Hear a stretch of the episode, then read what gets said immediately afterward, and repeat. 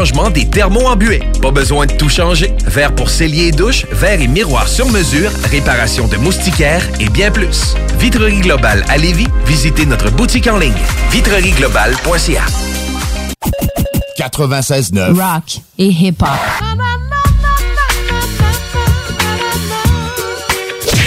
Both of you, they're giving you instructions. Protect yourself at all times. Un spectacle majestueux. Listen my commands at all times. Touch gloves if you like. On va peut-être le découvrir dans les prochaines secondes. Je suis très, très, très intrigué. Une frappe et c'est terminé. Là, là. Qu'est-ce que c'est que cette histoire? Il est venu en tant que punching bag ce soir. Oh mon Dieu! On est chez C'est terminé! Ladies and gentlemen, are you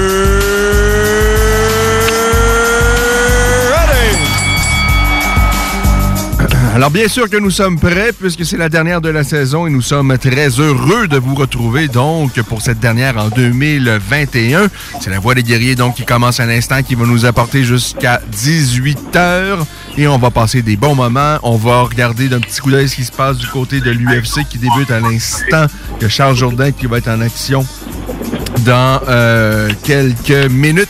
Et si on est chanceux, on va essayer de, de, de parler à quelqu'un euh, en coulisses à la, durant son combat, après son combat en fait. Euh, alors, ben, restez avec nous. Et pour commencer l'émission, on parle boxe avec nul autre que Kenny Victor Cherry. Bonsoir Kenny. Bonsoir, ça va bien? Ben ça va bien Kenny, comment vas-tu de ton côté? On, on s'en sort bien, je veux dire, c'est la fin de l'année, le temps des fêtes s'en vient, on, on peut, on peut qu'être. Ah oui, oui, absolument, absolument. Avec euh, donc un beau Noël blanc, en tout cas du côté de Lévis, de la grande région de Québec. C'est blanc depuis déjà quelques semaines. De ton côté, euh, je pense que tu es à Montréal, toi, Kenny. Comment ça se passe? Euh, un beau tapis blanc où il y a, c'est mêlé un peu de boîte? là, ça commence à apparaître aujourd'hui. là. Je veux dire, on a plus de tapis blanc, mais là, on dirait que la neige s'est donné, s'est donné le rendez-vous pour ce samedi. Bon, alors c'est parfait. Alors, ça, on s'installe pour Noël. Un beau petit tapis blanc, bien propre, c'est ce qu'on vous souhaite. Parce que quand c'est mêlé là, avec euh, de la boîte, tout ça, c'est moins agréable. Mais bon, on souhaite à tout le monde, évidemment, un beau temps des fêtes. Et on va essayer d'être très positif, d'ailleurs, durant cette émission. Peut-être un peu revenir sur les bons moments qui ont animé le monde de la boxe au cours de l'année 2021. Mais avant, évidemment, il faut revenir sur l'événement euh, d'hier. Point positif, bien, enfin, un, un- un- un événement de boxe au Centre Bell. Il y avait, on parle de euh, près de 4000 spectateurs, Kenny. Je pense que 4000 spectateurs considérant, puis là, tu m'as dit qu'il fallait que je sois positif, ben, euh, j'ai de la misère à l'être quand même. Considérant la médiocrité de la super, je pense que c'est quand même exceptionnel d'avoir 4000 personnes. Je veux dire, euh, ils, ont, ils ont droit à toute une finale, ça, ça faut le reconnaître. Euh, de, de voir Arthur Beterbiev boxer au Québec après si longtemps, euh, je veux dire, c'est comme un beau de cadeau de Noël en avance. C'est positif qu'on est quand même capable d'attirer 4000 personnes encore au centre dans les circonstances actuelles. Et, et même avant la pandémie, c'était difficile de, de- de- de- On a eu plein d'événements euh, de, de, boxe organisés, que ce soit par le groupe Gym ou Eye of the Tiger, peu importe. Là, ils, a- ils ont de la difficulté à vendre des billets. En fait, tout, tout l'univers des, des- des sports de combat, c'est compliqué, c'est compliqué. Puis on, on, on le sait, il y a tellement de nouveaux paramètres, il y a tellement de possibilités de maintenant de regarder de la bonne boxe confortablement euh, à, à la maison. Et il n'y a peut-être pas non plus euh, aussi bon soit- soit-il, là, Arthur Beterbiev, qui, à mon sens, est probablement. En fait, c'est le meilleur boxeur qu'on a vu euh, au Québec, c'est-à-dire qui s'entraînait et qui vit au Québec. là. Euh, Est-ce que pour toi, c'est également le meilleur de tous les temps au Québec? Si, ben, je pense qu'avec les paramètres que tu as dit, je pense qu'on n'a pas le choix d'être en accord là-dessus. Arthur Beterbiev, c'est un bon. C'est un, bon. C'est un gars qui est ultra talentueux, c'est une machine d'entraînement. C'est quelqu'un dont les capacités athlétiques sont exceptionnelles, il faut dire exceptionnelles en tout cas. Et je, pense qu'il doit être dans la discussion, et très haut dans la discussion pour le qualifier de meilleur boxeur à, à s'être entraîné sur le territoire québécois. Sur le territoire québécois. Je pense en termes de talent, c'est lui. Par contre, en termes de popularité, en termes de soulever les passions, ben, c'est absolument pas lui. Malheureusement, là, euh, je, moi, je, je sens pas un. Je trouve que c'est malheureux, mais je sens pas un, amour des Québécois pour Arthur Beterbiev parce que probablement parce qu'on ne le connaît pas beaucoup ou je sais pas, les promoteurs ont pas réussi à, bien nous le vendre. Et pourtant, ce gars-là, c'est incroyable. Lui, on... moi, souvent, je critique de voir des boxeurs qui il faut attendre 20 combats avant qu'il y ait quelqu'un de, la véritable opposition devant lui. Lui, ça a été tout le contraire parce qu'il y a un bagage évidemment amateur euh, qui était énorme. Il est arrivé et, et rapidement chez les, chez les professionnels, euh, il, il a sauté dans le vif du sujet. Il allait affronter de vrais adversaires. Et là, il est rendu à quoi? 17 victoires. Il est champion du monde. Il a défendu son titre à maintes occasions. Et c'est 17 victoires acquises avant la limite. Toutes ces victoires avant la limite. Ça, c'est phénoménal. C'est cer- c'est certain que c'est phénoménal. Pour, pour revenir sur le point de la popularité, je pense aussi qu'il y a une problématique, c'est que, je veux dire, je pense qu'au Québec, on, aime les personnalités. On, aime les personnalités, on a besoin de, quelqu'un qui est attirant, attrayant, qu'on est capable de vendre au niveau marketing. Arthur Beterbiev, c'est un bureau de travail. C'est pas quelqu'un qui va commencer à aller en tout le monde en parle, etc. C'est quelqu'un qui vient pour faire son travail, soit boxer, gagner ses combats et garder sa ceinture de champion du monde. Non, tout à fait. Effectivement, c'est peut-être pas la, la personnalité flamboyante. là. Euh, c'est un peu le, le, le russe typique, comme euh, Fedor et Malinenko étaient en arts martiaux mix. Euh, Fedor, qu'il gagne ou qu'il perde, euh, il y avait tout le temps la, la même gestuelle, le même visage. Euh, Dans le cas d'Arthur, effectivement, on, euh, c'est sûr que c'est pas le, le- le- le gars ultra charismatique, malheureusement. Là. Mais c'est tout un boxeur. C'est extraordinaire ce qu'il arrive à faire. Et hier, effectivement, on a eu droit quand même avec un gros, gros combat de qualité pour terminer cette carte-là. Malheureusement, euh, ben malheureusement, le reste, c'est- un peu ce qu'on connaît de la boxe, euh, ce qu'on connaît trop de la boxe. C'est un sport qui peut être extraordinaire, mais malheureusement, euh, moi, de, de voir des combats où on connaît déjà l'issue avant que le combat commence, je trouve que c'est sans intérêt, mais ça, ça, ça, ça perdure et je, je comprends pas. c'est- Il me semble que ce serait pas si compliqué d'organiser une carte qui a de l'allure sans. euh, je dis pas qu'il faut ça prend sept combats de championnat du monde sur une carte, là, mais juste des combats équilibrés. C'est- C'est la base. là. Ah, c'est- c'est c'est certain. Puis, t'es pas seul à avoir euh, dans la critique. On a beaucoup de fans de boxe québécois qui ont fait la critique. Et même des fans américains sur ESPN+, ont dit dans, dans les commentaires du streaming de ESPN+, c'est probablement la pire carte de boxe que j'ai vue en termes de carte vue. C'est comme, j'en ai, j'en ai vu des, des équivalents. Mais il reste que, en termes de qualité des opposants, ça, ça ne valait malheureusement pas haut. C'était triste. Euh, bon, Beterbiev a battu aisément, je trouve, euh, Marcus Brown. Quoique Brown a eu quand même quelques bons moments en début camp- au début du combat, mais on voyait la, la qualité des frappes de Beterbiev. Il n'y a pas un coup de pointe perdu. Il y a une précision, un coup d'œil du côté de Beterbiev. Il mélange bien au corps, à la tête. Vraiment, là, euh, comme qualité de frappe, là, le, le- le- le- coup d'œil, la précision. Euh, Beterbiev, euh, c'est certainement l'un des meilleurs présentement, pas seulement au Québec, là, mais toute catégorie euh, de poids confondus. Ah, certainement. Faut rendre à César ce serait bien à César. Puis là, honnêtement, je, vais faire un plaidoyer là, en, faveur d'Arthur parce qu'on ne le voit pas encore dans les top 10 pound for pound, ESPN, etc. Là, on va se dire. Arthur Beterbiev, c'est un des gars les plus évités du monde boxe. C'est un gars avec une force de frappe dévastatrice, un bureau de travail en entraînement, quelqu'un qui est très bon techniquement et on ne le reconnaît pas à sa juste valeur encore aujourd'hui. Il y a un terme en anglais qu'on peut utiliser pour, pour c'est un boogeyman. Dans le sens, c'est bien beau qu'on nous dit que Canelo Alvarez, euh, c'est le meilleur boxeur euh, livre pour livre. Mais posez-vous pas la question, pourquoi y aller vers Kovalev chez Mido au lieu d'un gars comme Arthur Beterbiev? Arthur Beterbiev est plus dangereux. Canelo, avec son statut de meilleur boxeur livre pour livre, peut jusqu'à un certain point choisir les combats qui sont plus avantageux pour sa marque de commerce et pour euh, son legacy sans nécessairement que ce soit trop risqué pour lui. Trop. Effectivement. Non, je suis d'accord avec toi. D'autant plus que, bon, à l'époque, Kovalev était plus populaire, plus connu. euh, alors, c'est sûr, il y a un risque à affronter Beterbiev, qui était aussi présent face à Kovalev, mais Kovalev avait peut-être une plus grande valeur marchande. C'est plus facile de vendre ce combat-là. Alors que Beterbiev, malheureusement, je sais pas pourquoi, mais, mais, mais, mais là, évidemment, ça va changer.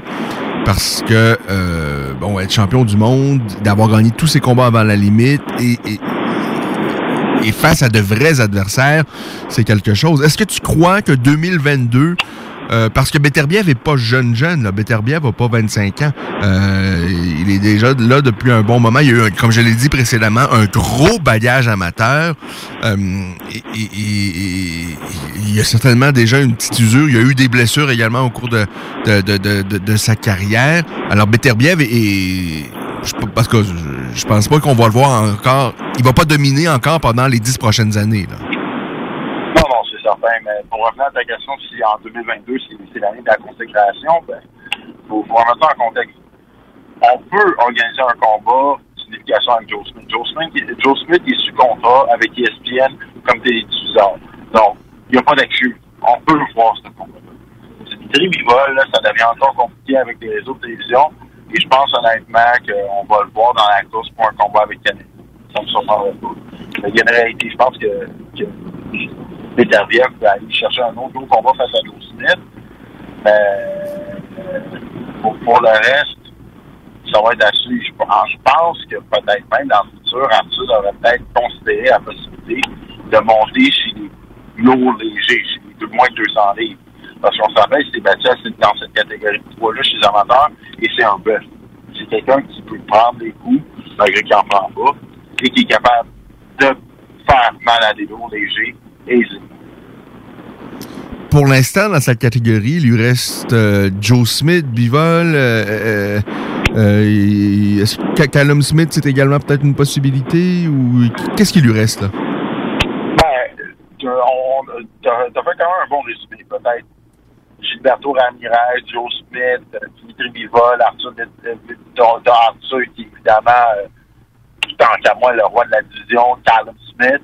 Mais Callum Smith n'a pas vraiment fait ses preuves dans. C'est un, bon adversaire, oui. Il n'a pas fait ses preuves dans la chez 175. Gilberto Ramirez non plus. En, en fait, qu'est-ce qui reste vraiment d'importance?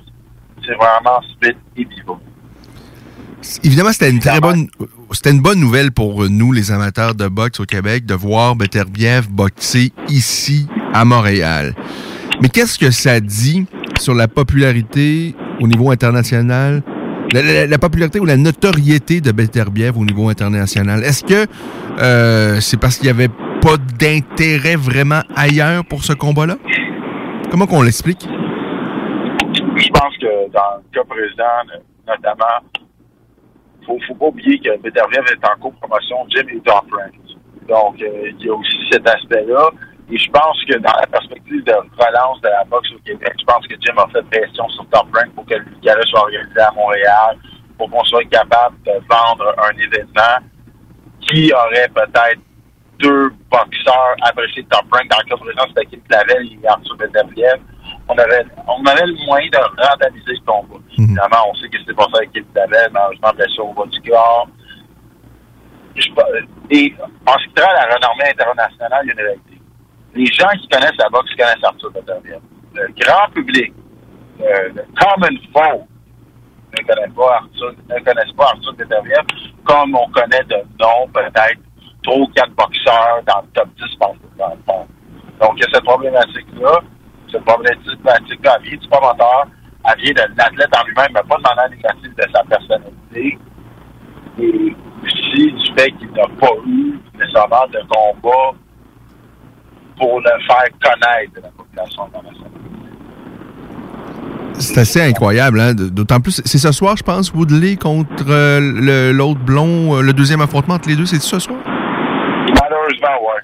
C'est assez incroyable. Et, et le premier combat a été vraiment, c'était pas, c'était pas excitant du tout, du tout, du tout. Moi, j'ai été quand même assez impressionné par le niveau de bloc, de, de boxe de, je me souviens plus du nom, le, le, le blond. Jake Paul. Jake Paul. Assez impressionné. Je n'ai pas dit que c'est un futur champion du monde, mais pour un gars qui euh, est, est un, était un YouTuber, qui se lance dans le monde de la boxe, euh, je trouvais quand même qu'il y avait un vrai niveau. Là. Il n'a a, pas eu l'air fou, puis je pense qu'il aurait battu certainement bien des boxeurs euh, qui ont des fiches extraordinaires, euh, notamment ici au Québec. Euh, et, il y a un vrai niveau de boxe, mais évidemment rien pour soulever les passions comme ça le fait présentement. Et je comprends qu'il est populaire dans son monde et qu'il y a une curiosité de le voir. Mais là, ceux qui ont vu le combat face à Tyron Woodley, le premier adversaire, comment c'est ces gens-là? C'est impensable qu'ils vont encore gaspiller de l'argent pour revoir euh, ces deux-là s'affronter à nouveau. Là. C'est, ça a vraiment été un combat sans intérêt. Là. En tout cas. Ah, euh, je, pense que tu as raison, d'un point de vue logique, tu as raison. Mais écoute, je pense que cette année, là, depuis 2020, là, la, la logique a pris cher. ça se peut qu'il y ait des gens qui repayent pour voir Woodley Paul 2. sais, à la limite, je peux comprendre peut-être l'intérêt de la curiosité, mais quand t'es allé, t'as vu, t'as goûté, puis on t'a servi euh, de la boîte, mais comment tu replonges à l'aventure à nouveau? Ça, ça j'arrive pas à me l'expliquer, mais en tout cas, c'est comme ça. Euh, alors, Beterbiev, il a été euh, bon comme à son habitude. Il est allé chercher une autre victoire, encore une fois avant la limite. Et bon, son adversaire s'est fait faire mal, Marcus Brown. dans le cas de, de Marcus Brown, ben, ça lui fait deux revers. L'autre, évidemment, on s'en souvient, c'était face à, Jean-Pascal. Est-ce que tu es capable de nous faire l'espèce de comparaison de ce que Beterbiev a fait à Brown et ce que Jean-Pascal avait fait à ce même Brown en 2019? Ben, je pense que la, grosse différence, c'est vraiment au niveau des styles. Je veux dire, Jean, qu'est-ce qu'il a fait qui a pu battre Marcus Brown en 2019? C'est son style inorthodoxe de fait qui attaquait avec des angles, des crochets, des cadres, des directs qui pour un boxeur classique, on ne s'attend pas à ça. Et ça a vraiment joué dans la situation. Il faut dire aussi que Marcus Brown n'a pas le meilleur menton du monde. Mais vraiment, le style euh, un petit peu décousu de Pascal a beaucoup joué dans la balance. Arthur, qu'est-ce qu'il a fait dans la balance? C'est, un, sa technique de boxe. Deux, sa condition physique. Puis trois, son style axé sur le volume. Arthur Bederviev, surtout à partir du quatrième round, il s'est mis en mode rouleau compresseur. Et à partir de ce moment-là, c'était juste pénible de voir Marcus Brown en ring. C'était pénible parce que on sait qu'Arthur, au nombre de coups qu'il lance par round, et tous ses coups font mal, on sait qu'on va finir par tomber. On sait pas quand, on sait pas comment, mais on sait qu'on va finir par. C'est ça, Arthur si Beterbiev affronte euh, Canelo Alvarez en 2022, tu vois un combat qui va se dérouler de quelle façon et qui va se terminer en faveur de qui? Je vais être honnête. C'est une très bonne question au sens que Arthur, je pense pour, pour de vrai qu'il dire, il est à 37 ans, il va être à 37 ans en 2022. C'est quelqu'un qui a été victime de blessures à plusieurs reprises dans sa carrière je pense qu'en 2022, je favorise encore peut-être un Arthur Peterfield à 175 livres. Mais il faudrait que ça soit en 2022 parce que euh, Father Time is undefeated. Mm je pense que dans le cas d'Arthur Peterfield, c'est d'autant plus vrai parce que depuis le début de sa carrière, il est affiché alors lui, vraiment, il faut que ça se passe là en 2022. C'est ce soit Canelo ou n'importe quoi, mais les, les gros combats, là, ben c'est, on est rendu là. là, et Brown était déjà un bon adversaire, mais là, les, les plus gros combats de sa carrière qu'il peut faire, c'est certainement là que ça doit se passer. Bon, effectivement, effectivement. Il n'y a pas le choix. Il n'y a pas le choix pour son héritage dans le monde de la boxe. Parce que je veux dire, c'est intéressant. je veux dire, on s'appelle 17 victoires, 17 parmi genre de combat. Il est, champion unifié des niveaux. Il n'est pas euh, euh, incontesté, mais unifié. Il a battu Givotic, il a battu Brown, il a battu quelques anciens champions du monde mais il faut ce combat significatif. C'est ça qui est important. Bon, outre cela, sur cette euh, carte qu'il y avait là au Centre Bell, on a vu euh, Bayev qui, lui, est passé de Eye of the Tiger. Donc, euh, et en fait, est-ce qu'il est sous contrat avec le groupe Jim ou il est agent libre? C'est quoi qui se passe avec lui? Euh, ben, lui, il n'est pas, pas sous contrat avec le groupe Jim. il y a eu une opportunité québécoise euh, à cause de ses bons combattants. Mais il n'est pas sous contrat avec le coach mais celui qui est maintenant sous contrat avec le coach c'est Mathieu Germain. Et c'est une. euh, c'est- c'est- à ton sens, c'est c'est- c'est une grosse acquisition? Moi, je pense que c'est une très bonne acquisition parce que euh, Mathieu peut, peut aisément remonter dans les classements mondiaux, surtout avec l'aide d'Yvon Michel. C'est quelqu'un qui va attirer beaucoup de monde au casino. Je pense que c'est une très bonne acquisition pour la boxe locale et euh, une acquisition du, euh, un beau potentiel de rendement à court et à moyen terme. D'accord. Alors, bon, Jacob Bayev, lui, il a gagné. Il y a Yann Pellerin qui a gagné également. Son adversaire avait quand même une belle fiche sur papier. Il était 15 et 2, je pense, avant le combat. Exactement. Mais pour avoir vu le combat, sincèrement, je veux pas voir les 15 adversaires. Ben, en fait, il a battu quelques adversaires deux fois, là, mais je je veux pas voir ceux qu'il a battus. Ou, peut-être que c'était dans une autre catégorie de poids. Mais là, vraiment, euh, c'était pas ça, là, Francisco Rivas, là. Bon, disons que Francisco Rivas, euh, c'est- c'est pas le, le plus gros lot léger de l'histoire. On parle pas d'Alexander Usyk. Tu sais, Yann a fait ce qu'il avait à faire, il a gagné tous les rounds. Ben, là, avec ce titre NRBO-là, il faut s'attendre. Puis on espère qu'il va avoir des, combats avec une certaine opposition intéressante. non. Moi, j'ai abandonné. Sincèrement, moi, je, je, je comprends pas du tout. euh, je comprends pas le monde là-bas. Je comprends pas comment euh, il peut y avoir des autant de ceintures. Je comprends pas la signification des ceintures. Je comprends pas comment tel combat, il y a une ceinture. Je, ça, sincèrement, là, c'est quelque chose qui. J'arrive pas à, comprendre. On dirait qu'il y a une ceinture. Je sais pas, on dirait que on décide, regarde, on va mettre une ceinture et c'est, ça a l'air d'être une- d'une facilité déconcertante et je trouve. Il n'y a pas de lo- logique pour m'expliquer parfois pour euh, le- lequel il y, y a un combat dans lequel il y a une ceinture à l'enjeu. Mais bon. Ça, euh, c'est peut-être moi qui n'ai pas assez euh, intelligent pour comprendre. Il y a Marie-Ève Dicker qui a gagné, bon, sans vraiment de surprise, face à une adversaire. euh, bon, j'ai beaucoup de difficultés. Je veux dire, Kenny, j'ai beaucoup de difficultés. Et j'aime beaucoup Marie-Ève Je trouve. T'étais supposé rester positif, là. Ouais. Mais euh, j'aime beaucoup Marie-Ève Dicker. Lorsque je l'écoute en entrevue, je suis impressionné. Puis je suis sûr que c'est quelqu'un qui s'entraîne vraiment là, euh, de façon im- impeccable. Mais j'ai la difficulté. Après le combat, elle a dit quand tu deviens championne, tu accomplis quelque chose. Puis après ça, bon, euh, elle a perdu son titre. Puis elle dit lorsque tu recommences au bas de l'échelle et que tu remets la main sur une ceinture, c'est un baume sur une année très difficile. Je comprends que ça a dû lui faire mal cette défaite face à Clarissa Shields, mais j'arrive pas à comprendre de quoi elle parle lorsqu'elle dit on recommence au bas de l'échelle, parce qu'à moins que j'aie raté quelque chose, elle n'a pas battu trois autres adversaires avant de- de- d'obtenir une chance de se retrouver en combat de championnat du monde. Il n'y a pas eu de combat entre sa défaite contre Clarissa Shields et cette victoire face à une Mexicaine euh, bien sympathique. Moi, je me permets de ne pas être positif. Je, vais être honnête, l'adversaire de Marie-Ève Dicker, là, c'est de moi, qu'est-ce que j'ai vu hier. C'est mon opinion strictement personnelle. C'est du calibre, admettons, d'un tournoi des cartes bronze ou des cartes d'argent. Je, je veux dire, plusieurs experts de la boxe, on, en a discuté. On est comme, bon, on devrait mettre de l'argent sur le premier KO de Marie-Ève Dicker parce qu'elle va se faire déborder. Elle va abandonner dans le coin. C'est ça qui s'est passé. Je veux dire, puis, t'as totalement raison, là. Il n'y a pas eu nécessairement trois combats en.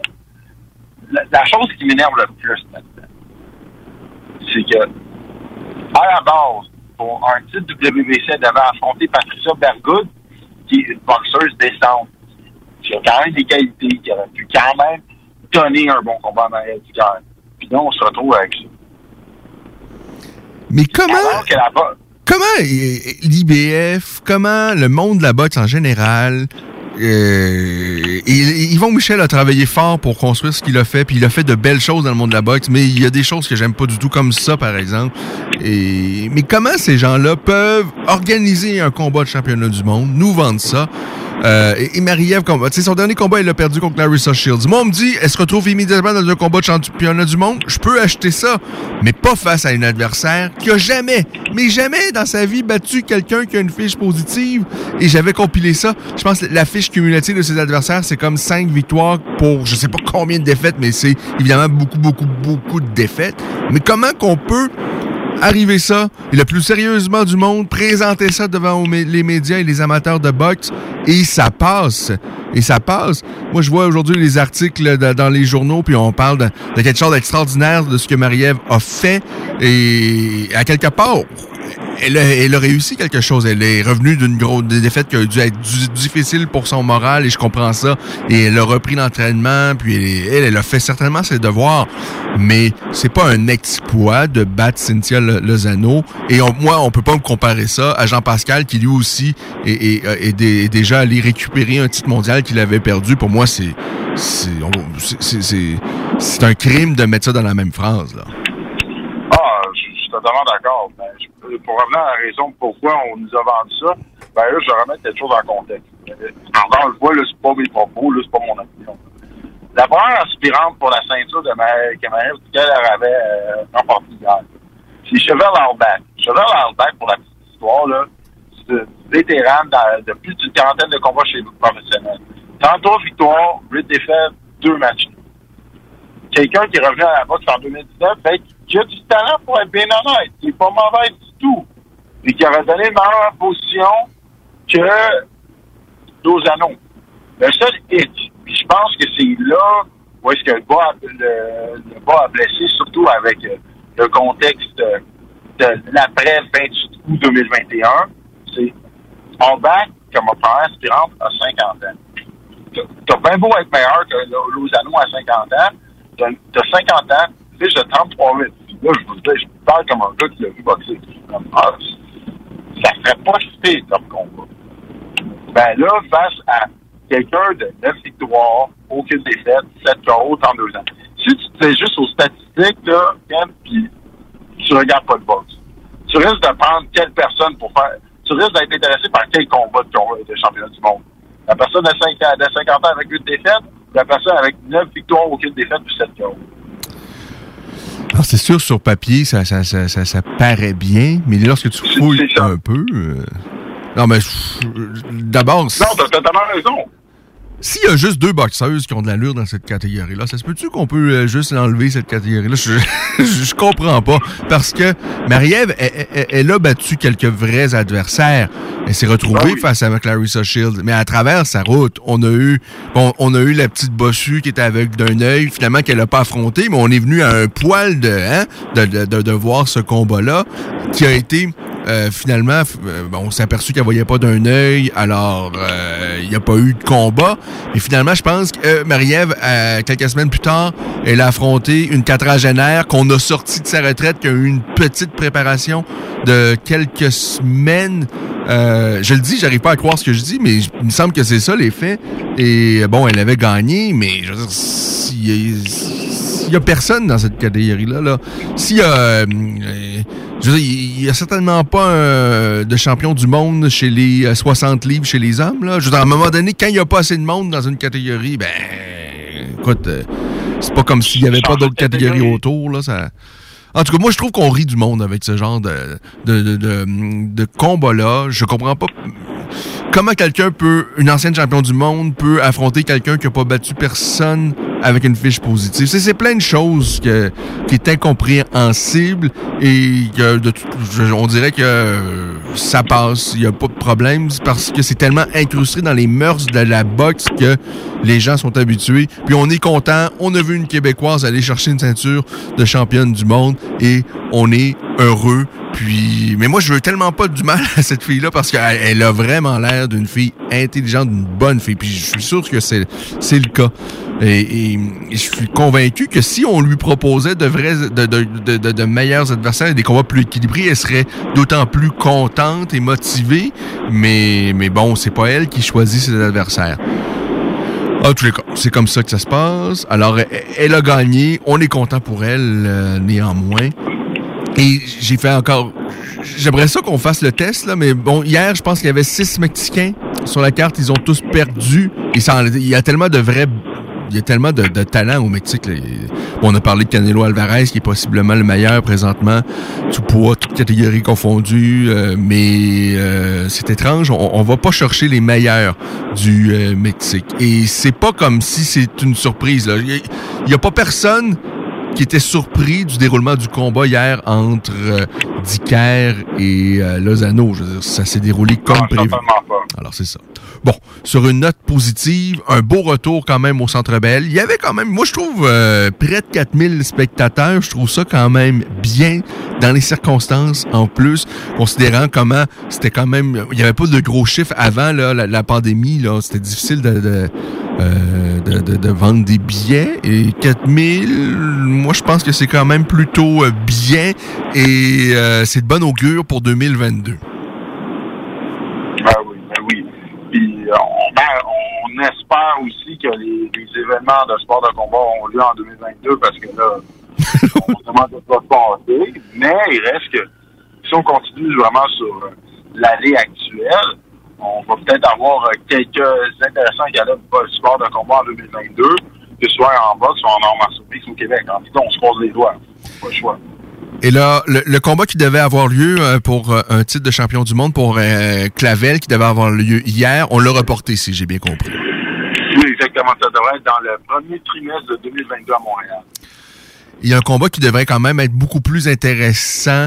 Euh, ben, en tout cas, euh, un combat qui a de l'allure. là. Vraiment un combat intéressant. Ça, ça, va être un combat à travers les disputer. Pour être honnête, l'adversaire de Clavel, elle, est excellente. Là. Puis on, a vu dans les derniers combats de Clavel qu'elle a augmenté, comment je peux dire, le, ratio d'adversité. Et là, c'est c'est. Alors, c'est tout ce qu'on veut, c'est tout ce qu'on aime et on va avoir ça donc dans les euh, prochains mois. On a Michael Zouski également qui va euh, reboxer devant les siens à, à Trois-Rivières. Et ce que j'aime de, de Zouski, c'est que lui, c'est ce qu'il demande. Moi, je, monterai pas dans... Si je monte dans un ring, c'est pour avoir de l'opposition. Ah, c'est- dire mon, mon chapeau. Il y en a beaucoup, dont moi-même qui avait critiqué l'opposition de Zuski en début de carrière. Mais là, de- depuis quelques combats, on est comme, il se met vraiment dans des positions inconfortables. C'est la première fois qu'il boxe en gars boss, il demande un challenge. Sergei Boyachuk, qui a toutes ses victoires par arbitre, et qui est légitimement dangereux. Je suis comme, OK, ça vaut la peine de se déplacer à Trois-Rivières pour voir ça. Ça va brasser. Alors, Je, je, il y, a des, il y, a- il y en a des vraies bonnes nouvelles, comme vous l'entendez. On a euh, Simon King, qu'est-ce qui se passe? Euh, Est-ce que la date de son retour s'est annoncée pour Shawinigan? Oui, c'est le 22 janvier au, au Casino de Montréal, euh, dans la série de, de galas de Tiger pour fêter leur 10 ans d'existence. Alors là, ils sont de retour. Ben là, évidemment, on va voir avec les l'espèce de résurgence de la COVID euh, qui n'en finit plus. Qui n'en finit plus. Euh, D'ailleurs, euh, moi, j'ai- jamais compris pourquoi il y avait personne au Centre Bell pour le dernier match des Canadiens. Là. À deux heures d'avis, on, je sais pas euh, comment ça s'est fait. Il y avait une conférence de presse à 18 heures de, de François Legault. Le match était à 19h et à 17h, ils ont décidé euh, on ferme les portes, il n'y aura pas personne comme spectateur pour le match des Canadiens. Euh, c'est- incroyable. Il y a des gens qui se déplacent de Chicoutimi, de, des quatre coins du Québec et, même d'ailleurs. Je pense que les parents de Cole Caulfield allaient voir son, leur, leur- enfant jouer, qui se déplacent d'un peu partout pour aller voir un match de hockey. Il y a deux heures d'avis, on décide d'on ferme les portes. Ça, sincèrement, ça n'a aucun sens. Là, mais en tous les cas, euh, je suis hum, un peu dégoûté. Et là, euh, de, de, de voir un resserrement des mesures, euh, alors que les promoteurs veulent relancer, puis ont annoncé quand même plusieurs événements pour le début de 2022. C'est une inquiétude pour, euh, pour les passionnés comme toi, mais aussi pour les boxeurs comme toi qui, euh, qui sont en, en activité. Euh, Est-ce que tu es inquiet de voir des, des événements peut-être qui ont été annoncés qui seront peut-être reportés? Je pense pas que des événements vont être reportés en tant. Il faut remettre en contexte la game du Canadien jeudi dernier. Donc, jeudi dernier, qu'est-ce qui s'est passé? C'est que la santé du public a fait une demande ultra rapide à l'Organisation du Canadien de Montréal en prévision de l'annonce du, premier ministre François Legault. Donc, dans cette perspective-là, on a annoncé que ça sera à huis clos. Mais qu'est-ce qui va se passer à partir de lundi? C'est que la capacité des amphithéâtres va être amputée de 50 Donc, Ce qui aurait, qui aurait eu aucun effet, évidemment, sur la carte du groupe gym de samedi. Là. Ben, évidemment, euh, exactement.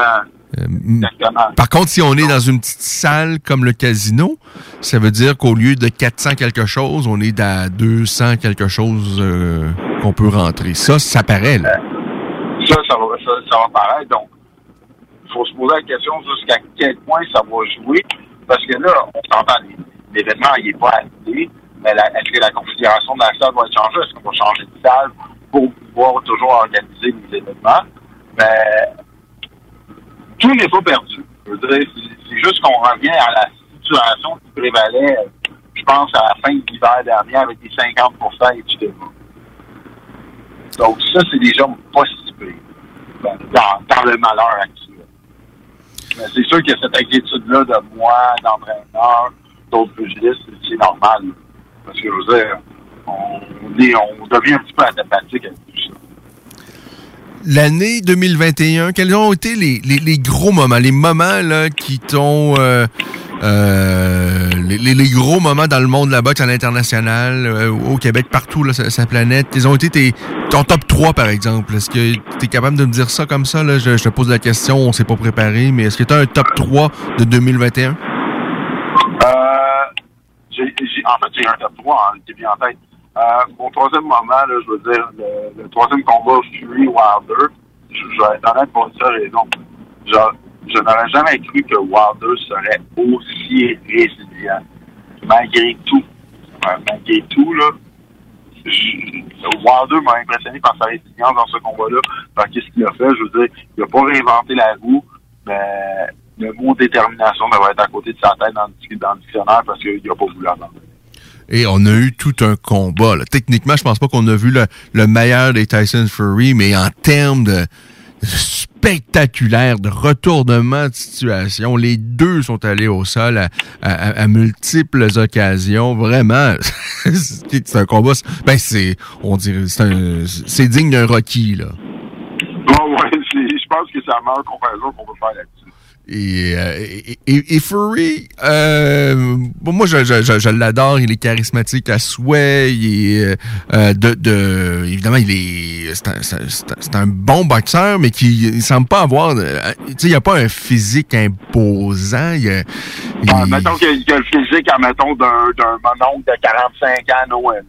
Non, c'est tout à fait ça. Euh, Est-ce que il ressort de ces épisodes-là, ces trois combats-là face à Fury, euh, face à Wilder? Est-ce que Tyson Fury sort de, de- de cette aventure-là comme un meilleur boxeur? Moi, je pense pas, malheureusement. Je pense pas, là. Non. Euh, il sort certainement usé parce qu'il s'est fait frapper. Il a été touché quand même dans chacun de ses combats face à Wilder et, et- et solidement, là. Non, je suis totalement d'accord. Je suis totalement d'accord au sens que euh, c'est sûr que Fury n'en- ne sort pas indemne de ces trois combats-là. Au moins, ça lui a rempli son compte en banque. Et je veux dire, ça lui a, ça l'a rendu légitime un petit peu comme le meilleur poids lourd au monde à l'heure actuelle. Du moins selon la vision de plusieurs. Et la suite des choses pour Wilder, quelle est-elle? Il y a des rumeurs que- qui parlent que Wilder pensait à la retraite. C'est sûr qu'il y en a d'autres qui parlaient de peut-être un combat face à Andy Ruiz. Mais avec Wilder, euh, on dirait qu'il va tergiverser un petit peu de temps pour savoir qu'est-ce qu'il veut faire? Donc ça, ça va être. OK. Euh, donc, évidemment, le, le- chez les poids lourds, le gros combat qu'on attendait dans les derniers mois, c'est Fury face à Joshua. Évidemment, c'est plus le gros combat qu'on attend parce que ce même Joshua a perdu face à Ozik. Est-ce que Ozik, Fury, c'est possible pour 2022 ou il va falloir attendre euh, que Joshua affronte à nouveau Ozik? Moi, je pense pour de vrai que euh, il va falloir que Joshua affronte Usyk en premier parce que Joshua le dit, va se passer pour 40 millions de dollars. Je pense pas qu'on va donner 40 millions de dollars pour que quelqu'un se fasse pas. Du moins, ça ne fait pas de sens dans ma vie.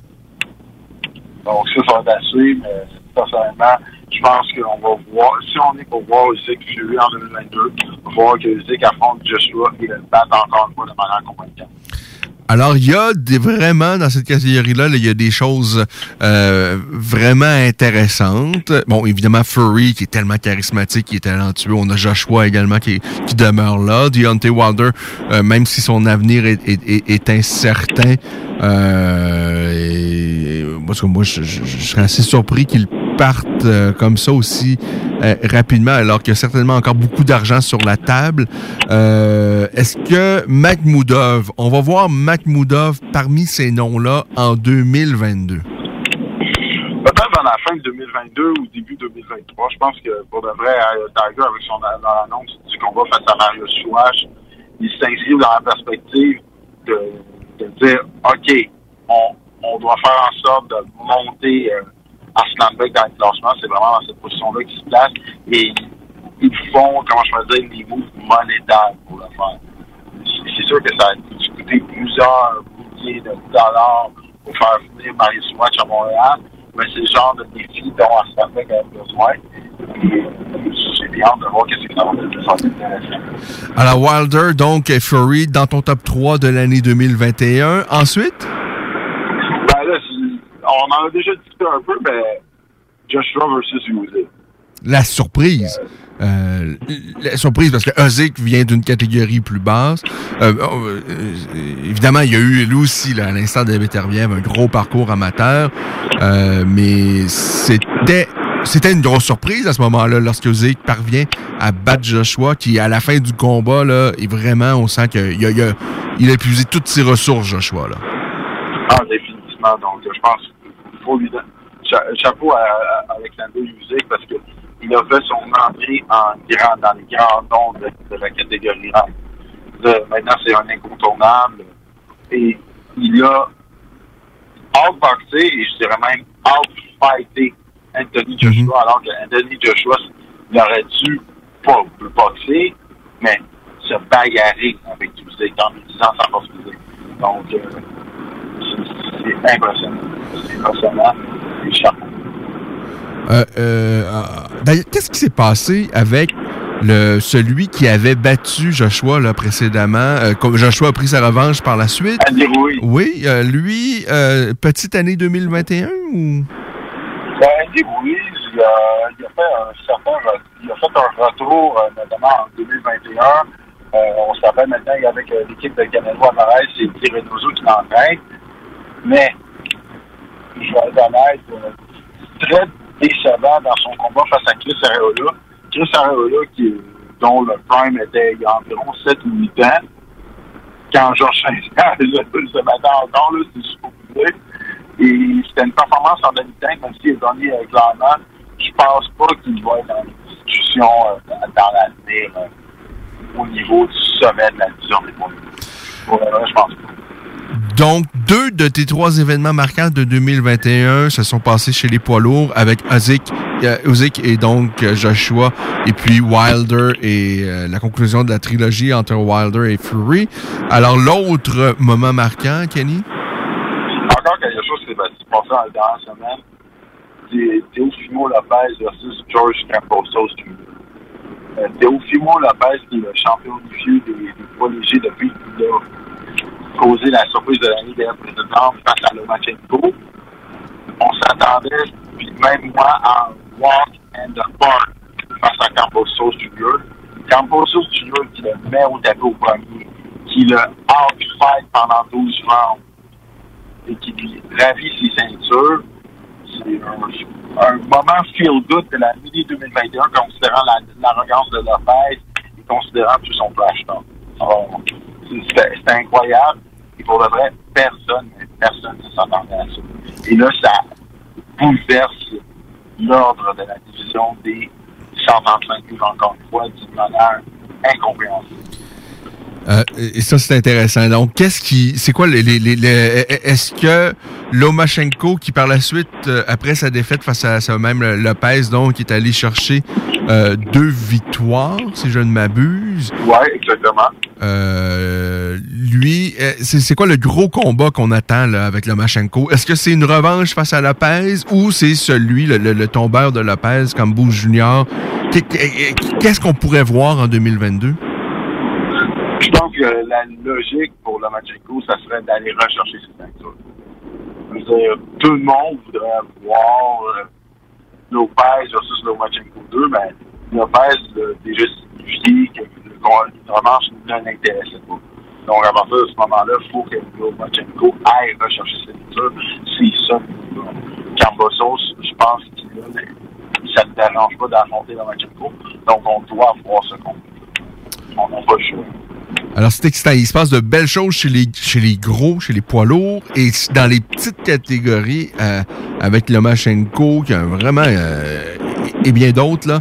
Il y a vraiment, là, euh, dans ces petites catégories-là, là, il y a vraiment des choses extraordinaires. La qualité de boxeur, là, euh, la rapidité d'exécution, euh, le, niveau d'intensité, c'est c'est- c'est- c'est- c'est énorme. Est-ce qu'il y a une jeunesse dans cette catégorie-là qu'on pourrait voir éclore au cours de la prochaine année? Je pense à Ryan Garcia. Je ne sais pas à quel point il a euh, le, niveau pour se confronter à ce genre d'adversaire-là, mais est-ce que il, y a de la jeunesse là, qui arrive, qui pourrait chambouler euh, cette catégorie-là, qui a déjà été chamboulée au cours des dernières semaines? Ben, c'est sûr que là, on, a nommé Ryan Garcia. On peut aussi nommer qui, est- qui est déjà champion de WBC à 22 ans, euh, à 130 livres et qui s'enligne pour les 135. Shakur Stevenson, qui a gagné une médaille d'argent aux Jeux Olympiques, qui est déjà champion dans deux catégories de poids. Je pense qu'il a 21 ou 22 ans. Chris Colbert. Donc, l'avenir est radieux dans, dans les, dans les divisions 130, 135 livres. Et ça va donner lieu à des combats très intéressants et très disputés. Maintenant, revenons pour conclure sur la scène québécoise. L'année 2021 en termes de boxe, qui est euh, qui, qui est le, le- le- qui est la vedette, qui est le, le, le boxeur de l'année au Québec en 2021? Oh, c'est difficile, hein? Il n'y a pas. Il y a, il y a- il y a personne, je trouve, qui s'est. Bon, évidemment, Beterbiev est allé chercher une superbe victoire. Il est euh, défend, euh, mais quelqu'un qui a été très actif, qui a. euh, je, je sens pas qu'il y a eu une, un boxeur qui a été très, très actif dans la dernière année et qui a marqué tant que ça, qui s'est démarqué des autres. là. Pour, être franc, là, je pense que j'aurais un choix double. Ben, un féminin, un masculin. Moi, c'est sûr que dans ma tête, malgré que c'est un seul combat, j'irais avec Tavel. Mhm. King Tavel, sa, performance face à, à Mario Vargas, ça, m'a impressionné. Vargas qui avait quand même une très bonne expérience. Euh, et euh, Kim qui l'a battu à son propre jeu. Tu sais, Kim Clavel aurait pu outboxer Vargas, mais elle a outfighté Vargas d'une certaine manière qui était si impressionnante que j'étais comme ben, déjà pas pour un combat de championnat du monde, ça va être intéressant. Et en plus avec son following, je pense que ça va être intéressant à voir sa montée au sommet de la boxe. Oui, alors Kim Clavel et l'autre? Euh, au niveau masculin, on va dire clairement Arthur Beterbiev.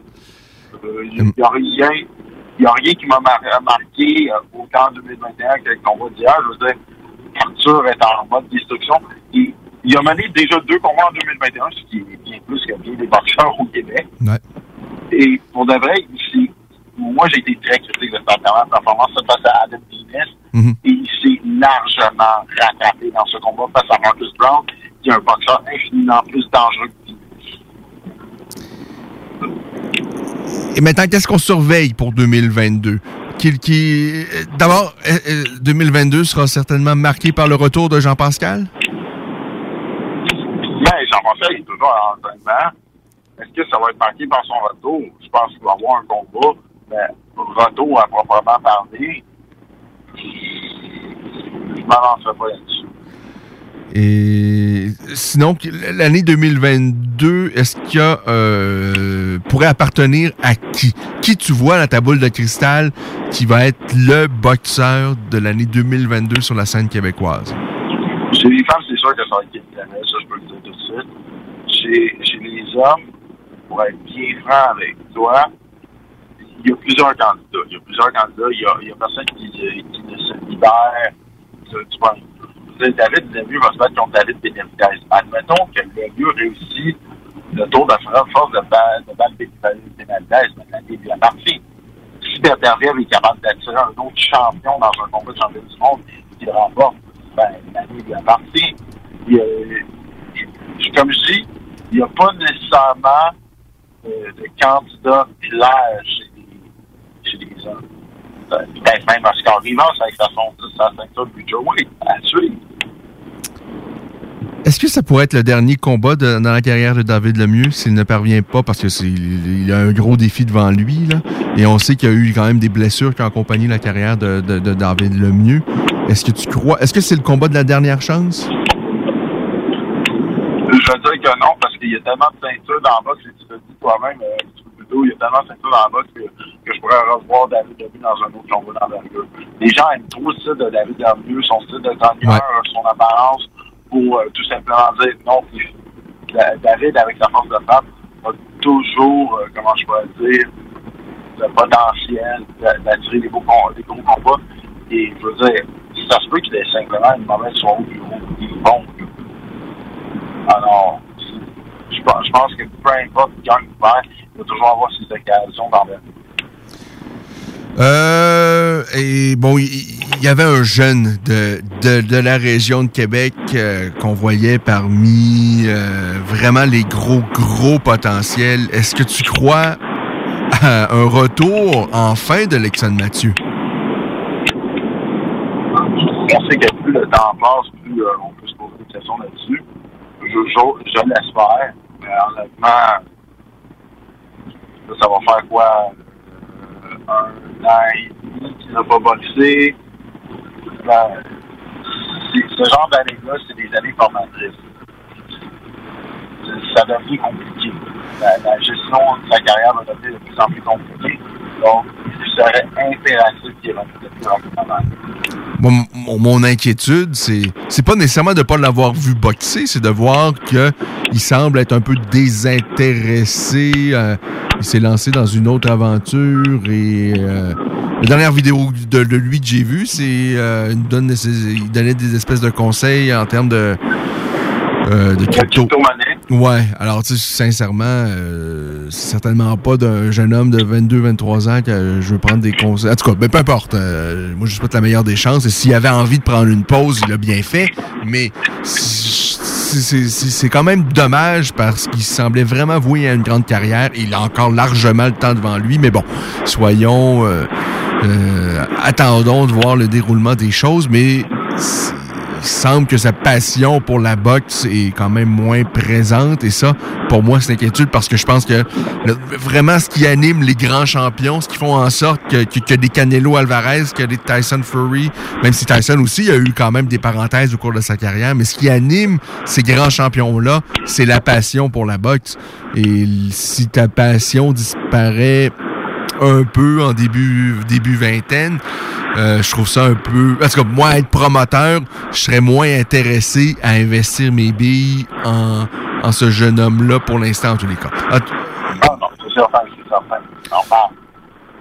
Euh, Peut-être deux, trois petites dernières questions, mon Kenny, pour terminer l'année. Adam Daishka, parce que moi, j'étais un fan de lui en arts martiaux mixtes. Est-ce que tu as des nouvelles de lui? Sais qu'il y eu un enfant? Euh, évidemment, il y a eu beaucoup moins d'événements au cours de l'année 2021. Ça explique certainement pourquoi on on l'a pas vu. Est-ce que tu as entendu quelque chose? Est-ce que tu penses qu'on pourrait le voir en action en 2022? Ben, ça, du sens, je veux dire. Si on a, si on a trois cartes au à un moment donné, il faut comme bon, faut finir par les rentrer. Là, euh, c'est sûr qu'on va mettre les futurs vedettes dans de l'avant. Mais pour, pour être honnête, j'ai rien entendu, mais ça fait du sens à tout le moins de mettre sur des trois cartes, peut-être celle qui est la plus lointaine dans le temps, comme ça, ça lui permet de, gérer adéquatement sa vie familiale. Ben, je pense que ça ferait du sens. Ça ferait du sens. Et, ma dernière question, si je te dis qu'on se reparle l'année prochaine à pareille date et qu'il y a trois nouveaux champions du monde euh, de boxeurs qui sont soit québécois ou qui demeurent au Québec ou qui s'entraînent au Québec, qui ça peut être? Ça peut être évidemment Kim Clavel parce que son prochain combat, c'est un combat championnat du monde. Est-ce que ça peut être un Mbili également? Qui ça peut être en fait, ces, trois-là? Qui réside au Québec? Euh, pour, pour euh, Kim Clavel, je aller avec un choix, un choix ultra biaisé parce que je m'entraîne avec elle, Jessica Camara. Et euh, au niveau masculin, pour être bien franc, David. David Lemieux, euh, il y a beaucoup de, gens, j'en entends plusieurs qui disent que le combat face à Benjamin Vidal, ne peut pas le battre, mais de pression contre un cogneur comme David, ça peut être très dangereux pour le de pression. Là, pas Je suis à dire d'avance, euh, même si on va s'en reparler dans le. Ah, alors ça, tu vois, on se quitte sur une très, très, quelque chose de très positif, d'optimisme et d'optimisme et on est euh, bien heureux de ça. Hey, je, je, te remercie encore de ta collaboration, Kenny.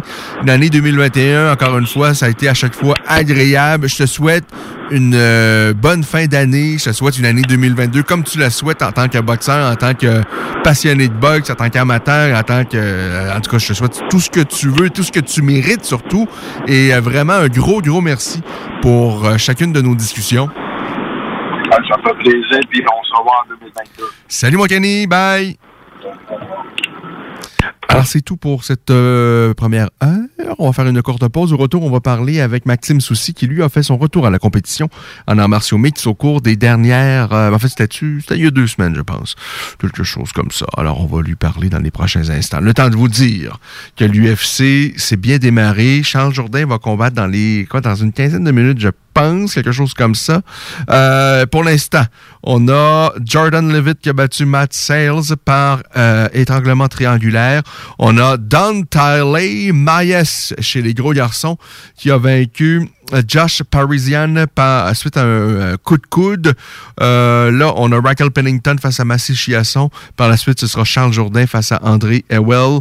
Euh, on a également sur cette carte-là euh, Cobb Swanson qui va lancer les hostilités sur la carte principale. Euh, et vous savez à quel point Charles aimerait affronter Cobb Swanson, à quel point il l'a nommé à, plusieurs occasions. Là, ce soir, les deux sont à Las Vegas et combattent sur la même carte advenant une victoire de Charles, euh, ce serait peut-être pas impossible. Voyons voir ce qui va se passer. Et on sait que Charles, on lui a parlé la semaine dernière. Si vous avez manqué ce moment-là, ben vous avez encore l'opportunité d'aller réécouter euh, notre discussion avec lui en balado-diffusion, notamment en vous rendant au 969fm.ca. Euh, ben, ce qu'il nous a dit, c'est qu'il y avait l'opportunité, puisque c'est son dernier combat de ce deuxième contrat qui est lié à l'UFC. Donc, c'est sa deuxième entente qui prend fin présentement avec l'UFC. Euh, et l'UFC, euh, habitude, ben, ils, ils veulent pas qu'on, ils veulent pas terminer leur contrat sur un dernier combat. Ils aiment prolonger tout de suite le, contrat en cours de route. Et Charles a dit euh, non, a dit je, on va conclure cette entente là je vais aller botter les fesses d'André Howell euh, à l'événement de ce soir. Et ensuite, on va s'asseoir et on va discuter contrat. Euh, un contrat qui, bon, évidemment, si Charles va chercher une victoire magnifique et spectaculaire ce soir, un contrat qui sera certainement plus lucratif que ce qu'il aurait pu aller euh, chercher avant l'issue de ce contrat. Euh, mais évidemment, ça lui met beaucoup de pression sur les épaules. Ça veut dire que Charles, ce soir, doit cracher du feu face à André Ewell. Et s'il s'incline, ou si c'est un combat en dormitoire, ou s'il paraît pas bien, ça se peut que l'UFC dise, bon, finalement, ça nous tente pas, euh, va, va faire tes classes ailleurs, et peut-être qu'on se reparlera dans deux, trois ans. Ça, c'est pas impossible. Donc, Charles, ce soir, il s'est mis dans une position où s'il veut demeurer à l'UFC et s'il veut aller chercher un contrat intéressant, il doit non seulement l'emporter, mais de le faire de façon spectaculaire. Et je crois sincèrement, c'est ce qui va se produire. Euh, ceci étant dit, c'est pas euh, un pied qu'il a devant lui, André Howell, c'est quand même également un vrai défi. Alors, ce sera vraiment intéressant. Alors, sinon, sur le reste de cette carte-là, on a également Derek Lewis qui va conclure, qui va mettre fin à l'événement, alors qu'il va affronter Chris Dawkhouse. On a deux poids lourds qui ont un, énorme ratio de euh, chaos.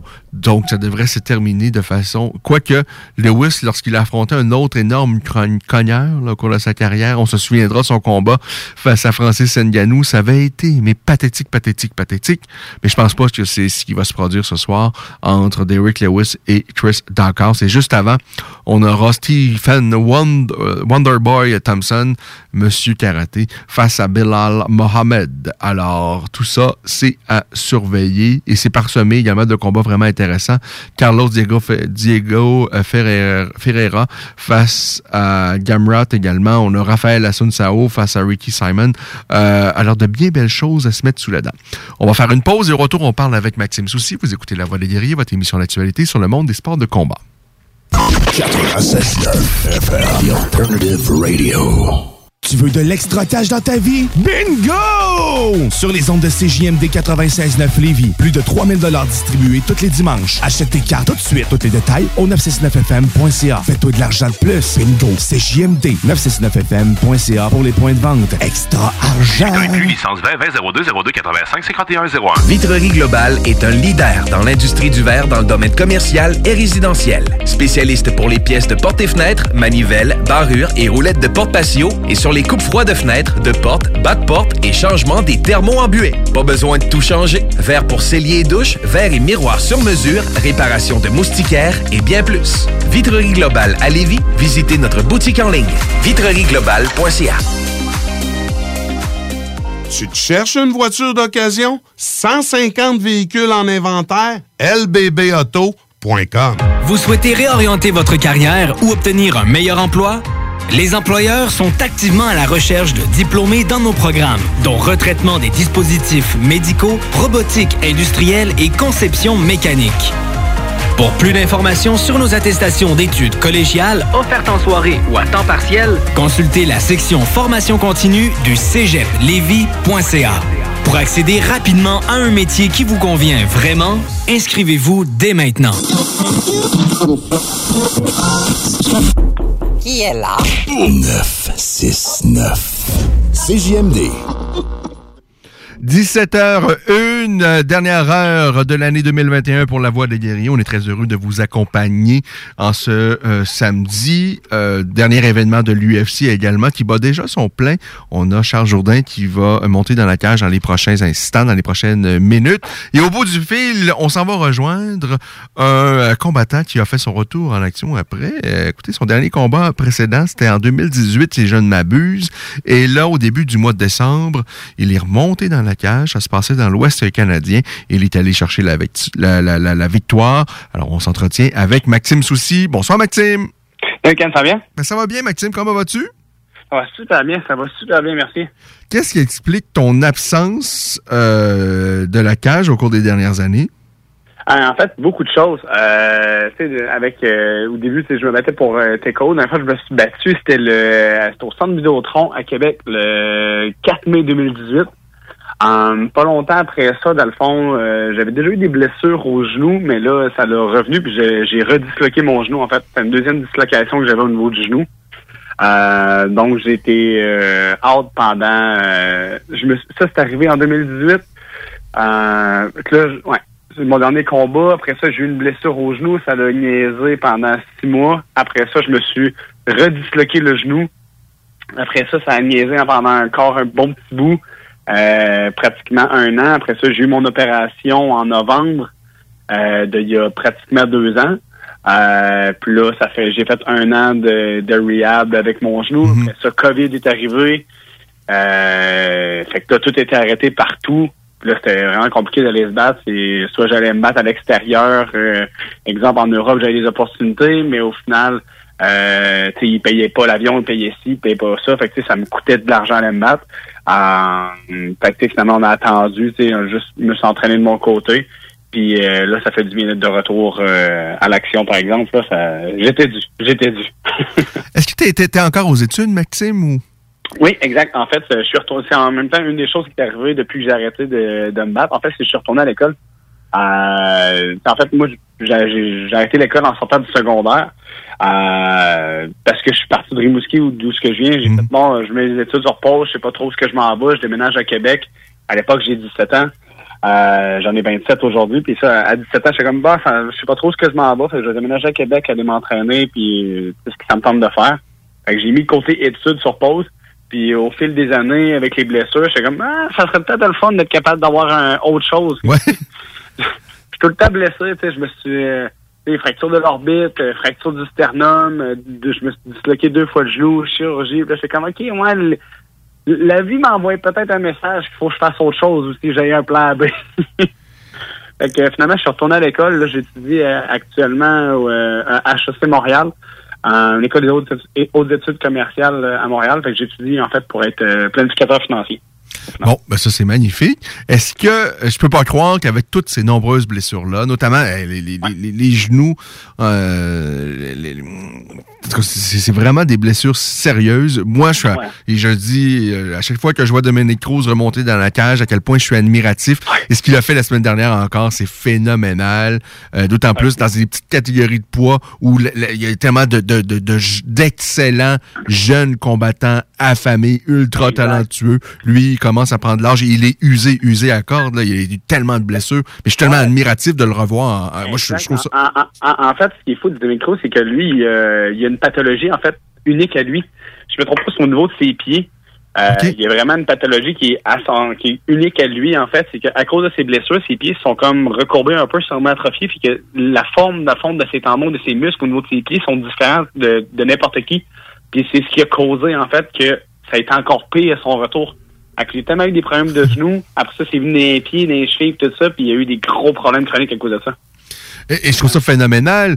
Et, et- et toi, à, ben, à ton niveau, je trouve ça. Il faut être tenace. faut être très, très tenace après avoir subi toutes ces blessures-là, de se dire euh, je continue. Je continue l'aventure. Je peux pas croire qu'à un moment donné, t'as pas pensé de dire bon, ok, ça va être, euh, ça aurait été une belle aventure. J'aurais eu beaucoup de plaisir. J'aurais goûté au professionnel. J'aurais eu un, un beau parcours amateur. Mais là, c'est assez parce que euh, bon, je- peut-être plus tard, je vais avoir des, si- bon, peut-être que t'en as D'autres déjà, mais c'est ouais. ça, exactement. En fait, oui, c'était ça le plan. Le plan, c'était que j'arrête, en fait, c'est un peu ça. Euh, Il y a quelques années, je vais te dire, OK, là, euh, ça, c'est je vais à l'école, je m'en battrai pas. Mais je continue d'être dans le gym, puis je m'entraîne, puis je deviens meilleur, puis je deviens meilleur. Je m'entraîne avec des gars qui sont bons, qui sont dans les top mondiales, puis je suis comme, calé, que ça va bien, je performe bien contre les gars, puis les coachs sont comme, puis là, ce que tu recommences, puis ce que tu recommences, là, je suis comme, Hey, j'aime ça, puis tu sais, on se le mentira pas, là, je suis dans le domaine des arts martiaux depuis j'ai 6 ans, de compétitionner, c'est ma vie, c'est mon, le- et je vis pour mon sport, tu sais je me lève le matin puis je pense à ça, je, je me couche le soir, je pense à ça, c'est ce qui me fait vivre. Fait que tu sais, de dire un nom complet à ça, j'étais comme ah ça, ça me laissait genre un ça, ça, ça me faisait mal quand même. Puis en, en ce moment, en fait, j'ai un mindset de chaque combat peut être le dernier. C'est vraiment ça, tu sais. Si je peux me rendre loin puis euh, rentrer dans une grosse ligue puis vivre de ça, tant mieux, fine. Mais c'est plus mon objectif. Tu sais, je veux, je veux plus euh, mettre, exemple, l'avenir de ma famille sur pause à cause euh, du fait. S'entend, c'est un milieu où c'est très difficile de, de, de vivre ou du moins de bien vivre. Tu peux survivre, mais bien vivre en, en- est tout autre chose. Euh, donc, ça me tentait pas de tout le temps être euh, dans cette misère-là, si je peux dire. Il y a tellement d'impondérables que tu ne contrôles pas.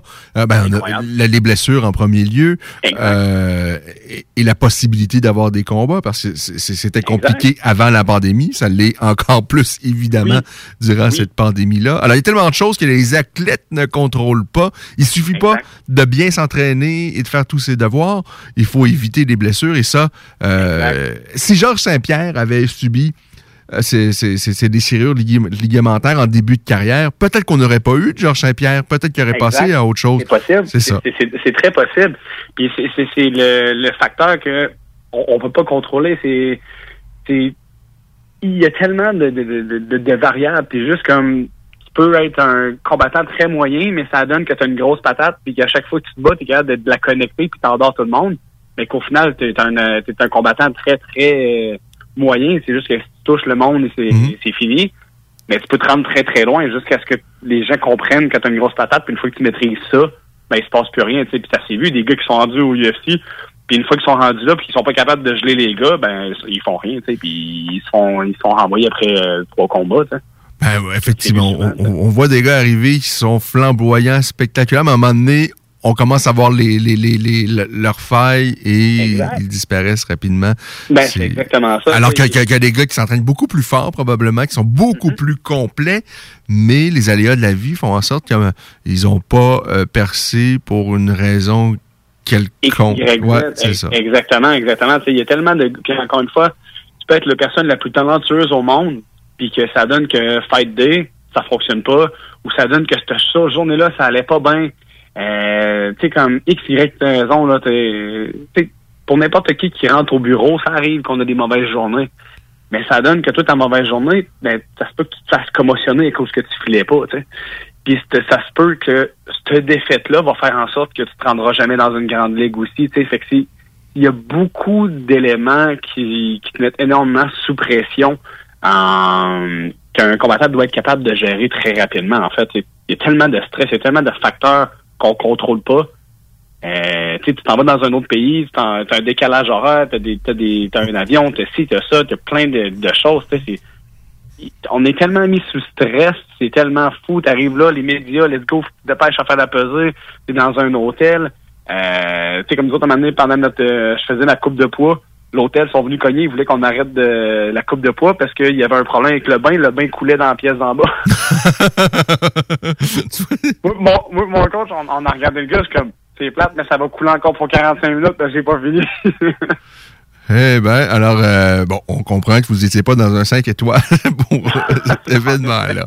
Et ça, ça fait, ça fait partie également, euh, je me souviens, avec nos discussions, notamment avec euh, Jonathan Goulet, qui lui, on l'appelait le Road Warrior parce qu'il a, a combattu un peu partout. Et il- Ouais, mais lui, il- par- lui, il partait pas de coach, il y avait pas de cornerman dans son coin, il était juste moi, je vais me battre, point. ah, c'est ça. Puis il y a, il y a des env- il y a, y a des organisations broche à foin, il y a des hôtels broche à foin. Et, et j'imagine que bien des années plus tard, avec le recul, on trouve ça drôle, mais le, moment présent, euh, c'était peut-être un peu moins drôle lorsqu'on te demande euh, d'arrêter ça, alors que, ben, évidemment, euh, lorsqu'on est en plein chemin de coupe de poids, c'est c'est pas le temps de niaiser un athlète. Ouais, non, c'est ça, exactement. C'est- Je, je veux dire que c'est le moment où est-ce que je suis le. Si tu veux négocier, c'est pas la bonne journée. non? c'est la journée que je suis le moins réceptif à- aux demandes, je veux dire. Alors, c'était donc ton grand retour euh, dans la cage. Ça se passait donc le 3 décembre dernier. Et tu es allé chercher la victoire de façon vraiment dominante à la BFL. Ça, c'est dans l'Ouest canadien, où tu as dominé ton adversaire durant les, euh, les, les- les trois rondes. Comment tu l'as vécu? Euh, ben, peut-être les moments qui ont précédé, les quelques minutes avant le combat, puis, en- puis par la suite, comment tu as vécu le combat? Ouais, en fait, je vais, je vais même te- t'expliquer le, le voyage au complet parce que c'était, il y a eu beaucoup de, de petits détails en fait euh, par rapport euh, à cette fête-là. À, la, à la base, en fait, euh, le à la base, moi, j'étais supposé me battre en octobre avec Samouraï. Oui. Là, évidemment, au début, je pensais septembre. Ça, c'était déplacé en octobre. Finalement, ça a tombé en novembre. Puis, le fond, euh, aux, aux alentours de la mi-octobre, moi, je me suis blessé au genou. Puis, euh, Samouraï a entendu parler, mais moi, j'avais rien dit. Puis, eux pensaient que j'étais out. Ils pensaient que j'avais poulé out, mais comme moi, personne m'a demandé si je voulais plus me battre. Fait que finalement, ils m'ont sorti de la carte. Je le savais pas. Fait qu'à un moment donné, j'ai écrit à Daniel, puis dit, qu'est-ce qui se passe avec mon match-up? Aimez-vous trouver quelqu'un? Il dit, ouais, ben finalement, euh, on pensait que tu étais blessé, fait que genre, on, on t'a sorti de la carte. Je suis comme, bon, ok, c'est parfait. Tu sais, moi, je parlais avec mon agent, euh, Jérémy, puis euh, il m'a il m'a rebooké tout de suite. Il dit, c'est bon, Max, je te trouve quelque chose. Fait qu'on, finalement, il book pour Vancouver. Euh, fait que je monte là-bas avec euh, Lévi Labrie. Euh, je pense que tu connais bien Lévi. Oui. Fait que je monte avec Lévi là-bas. C'était super cool. Tout est bien fait. Euh, arrivé là-bas, en fait, euh, déjà là, l'hôtel est tout en rénovation parce que leur piscine a explosé. fait que euh, déjà là, on arrive, c'est le, c'est le Cambodge, là. C'est, c'est, c'est- c'est pas euh, c'est pas la grosse classe, mettons, là. Fait que ça, c'est quand même très drôle. On, on arrive là-bas, tout ça, tout se fait bien. Euh, après ça, l'événement, euh, c'était COVID, fait qu'il y avait quand même beaucoup de mesures euh, en tant que telles. Euh, tu sais, on n'avait pas le droit de rester sur l'événement, des choses comme ça. Fait que c'était comme, OK, tu arrives à telle heure pour la peser, tu repars à telle heure. C'était vraiment, tout était très, très, très synchronisé. Puis, euh, justement, l'adversaire contre qui je me battais, parenthèse avec tout ça, à la base, j'étais supposé me battre contre un gars qui s'appelle euh, Tyler Christopher, qui, euh, le gars était invaincu là-bas, puis tu sais, il avait de la misère à trouver des match-ups. Puis euh, moi, j'étais comme, OK, parfait, je le prends. Finalement, le gars s'est blessé. Ils m'ont dit qu'il est out d'un 6 à 9 mois. 6 à 9 mois, ça ment pas, probablement qu'il rep son genou. Fait qu'ils m'ont trouvé cet adversaire-là. Euh, finalement, lui, on, on le suit à peu près un mois d'avant. OK. Le gars, ben, il se battait chez les 180 livres. Ah oui, OK. Ouais, ouais, c'est un, c'est un gros garçon, là. Il faut savoir que Maxime Soucy est dans les petites catégories de poids. Quoi, 135, 145, 145? À- à mon dernier combat, je l'avais fait à 135, puis là, je montais à 145. OK. Fait que, tu sais, puis à, à 145, je suis le plus petit des 145. Tu sais, je paye 156 en ce moment. là. Un petit 145. Là. Un 145 moyen en ce moment est à 170 livres. là. Il va rentrer dans la cage là, à 165 à peu près. Là. Il y a à peu près un 20 livres de gap entre les deux. là. Donc, tu te retrouves face à un gars qui a déjà combattu chez les 185, c'est ça? Ouais, je comprends? non, non, il, a il a fait 180 puis il a fait 170. Il a fait les deux divisions de poids. OK. Euh, puis au début, là, quand ils m'ont proposé le gars, je suis comme, OK, pas de problème. J'accepte le gars, puis je suis comme, Sam, il est gros. Je fais que les vidéos, puis je le trouve gros, puis je suis comme... Puis là, je me mets à écouter des vidéos, puis lui, s'était battu en Irlande. Le gars, c'est un Irlandais. Puis quand il le présente, il le présente à 80,7 kilos. Là, je fais les maths, je suis comme, hey, c'est c'est 79 livres, ça. là, je suis comme, OK, that's a big dude. fait que finalement, le, dans le fond, avant d'accepter le combat, on a demandé s'il embarque sa balance. Fait qu'ils l'ont filmé, embarqué sa balance. Il était un peu raisonnable, à 165 livres, à comme trois semaines du combat. On est comme, OK, c'est beau, ça marche, je sais qu'il peut le faire. Couper 20 livres en trois semaines, il peut le faire, c'est correct. Fait que finalement, on accepte le combat, on arrive là à peser, tout va bien, pas mal la même grosseur. Quand je le vois arriver dans la cage le lendemain, je suis comme, ce gars-là a mangé l'autre. C'est plus le même gars, là. Je le trouvais tellement gros, j'étais comme, OK. Là, il est gros. là, il est loadé. Je suis comme, OK, parfait, on va avoir du fun. Mais mon camp d'entraînement avait été fait en fonction. Tu sais, je savais que le gars allait être gros. Donc, je me suis entraîné avec des gars plus costauds, des gars qui étaient forts physiquement, des gars qui étaient capables de me mettre la pression. Fait que quand je suis arrivé à le lutter, j'ai pas senti de différence. J'étais habitué à, à traîner ce poids-là, cette force physique-là. J'étais habitué de l'avoir, fait que ça me dérangeait pas du tout. C'est ce qui était quand même cool. La préparation, mais c'est vraiment bien fait. Puis le gars, de ce qu'on savait de lui, euh, c'était plus un striker. Connais mon style, je suis plus un gars qui peut changer de bouche, plus un striker aussi. T'es issu du Kyokushin, hein, si je ne Oui, exa- exactement, exactement. Donc, euh, j'ai un gros background en karaté Kyokushin. Euh, fait que, pour moi, aller au sol, en guillemets, j'ai un, très bon sol, là, tu sais. Je suis ben, c'est très bon. C'est étant relatif à qui, évidemment. J'ai un- J'ai un sol très décent. Euh, mais tu sais, je l'utilise jamais, en fait. Tu sais, dans tous mes combats amateurs, j'ai jamais été au sol. J'ai tout, fini tout le monde euh, en striking. Il y avait beaucoup de knockouts avec des low kicks, euh, high kicks, tout ça. Fait que, tu sais, ça m'est jamais vraiment arrivé. Euh, mon dernier combat chez les professionnels, j'avais gagné qu'une soumission. Oui. Justement, que tout le monde fait genre quoi, Max capable de soumettre quelqu'un. Puis euh, finalement, le dernier combat, justement, le gars, c'est un bon striker, mais il était costaud. On savait que lui, il était plus unidimensionnel. Fait que le game plan était justement de pas euh, pas le laisser s'installer parce que c'est là où ce allait pouvoir être le plus dangereux. Um, T'as pas besoin d'être talentueux pour marquer quelqu'un. Ça prend qu'une grosse patate, faire les dates, swing, puis ça connecte, ça connecte. Puis le gars, c'est un petit peu ça, tu sais, il, il, il- il- est très talentueux, il est très bon, mais il saute très fort physiquement. Donc, euh, j'appréhendais énormément sa force de frappe. Donc, au- le premier round, on a échangé beaucoup, mais le game plan n'était pas d'échanger avec. C'était, OK, je m'installe, puis je l'amène au sol, puis je, je le brûle. C'est vraiment ça. Fait que au premier round, on commençait à mettre de la pression un peu plus, essayer de voir physiquement de quoi ça a l'air. Finalement, on est tombé dans un genre de scramble ou, euh, au sol, ça a bien été, on relève. Deuxième round, je l'amène au sol, puis troisième round, ça a eu comme je l'ai mis là, puis là, j'ai commencé à travailler beaucoup avec les coudes. Euh, puis ça a vraiment été une domination. Le deuxième, troisième round, c'est vraiment là ce que j'ai fait le plus de dommages. C'était quand même euh, c'était une belle expérience.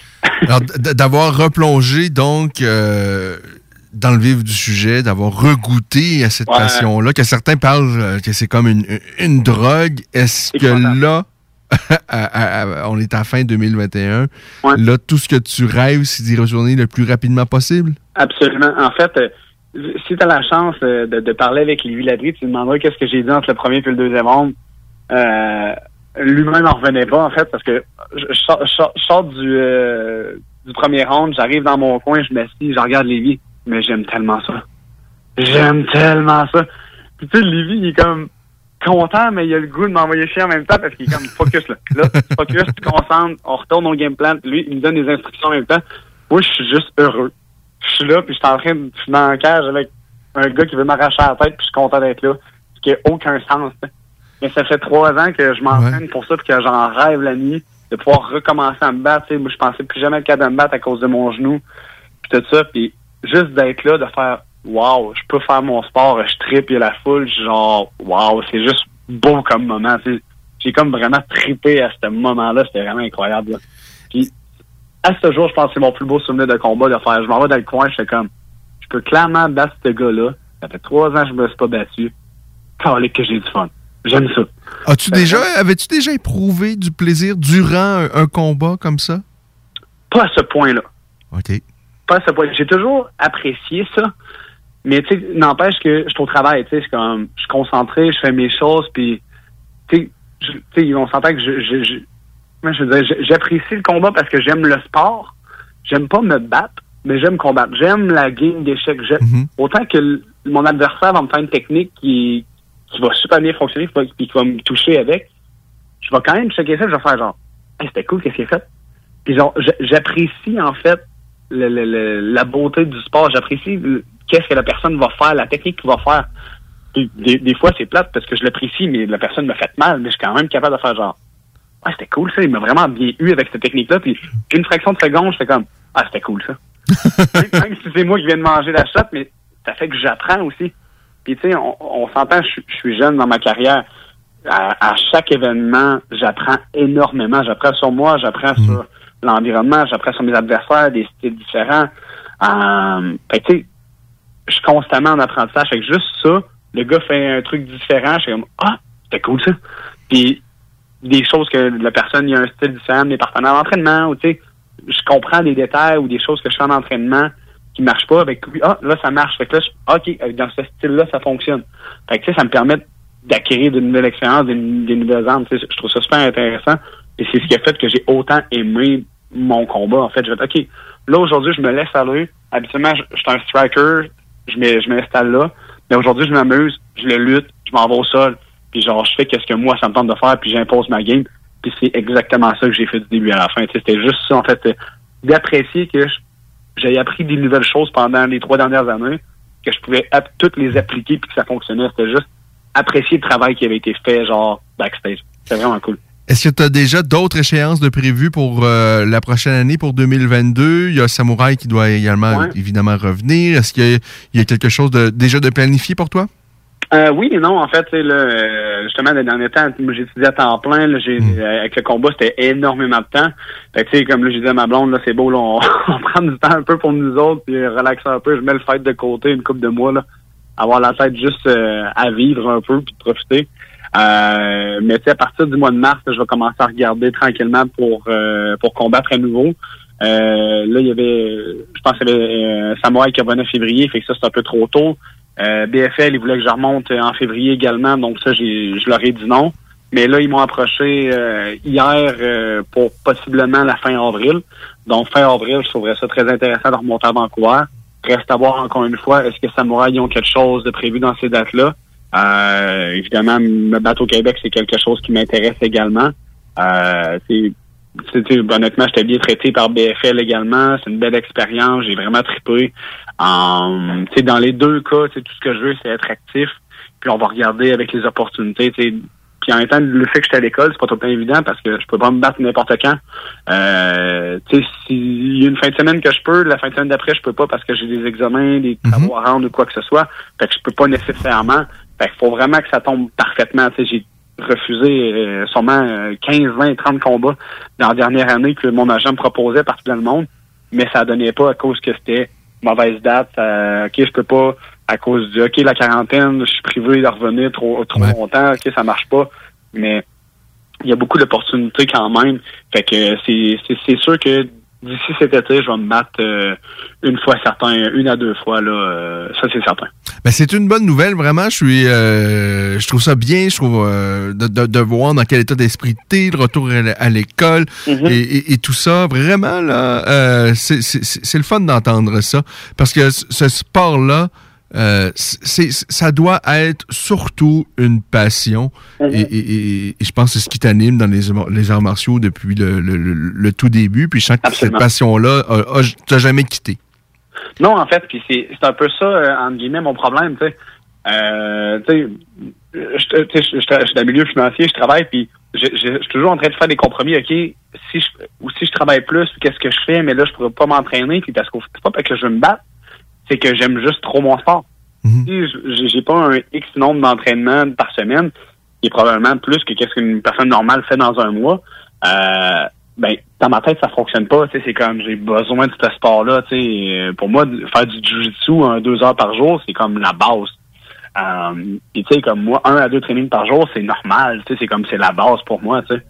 Fait que euh, en bas de ça, je suis comme ah, quand ça va pas bien, genre ça fait longtemps que je me suis pas entraîné, je me suis entraîné il y, a, il y a trois heures, mais dans ma tête, ça fait huit jours. Euh, alors, c'est- non, c'est ça.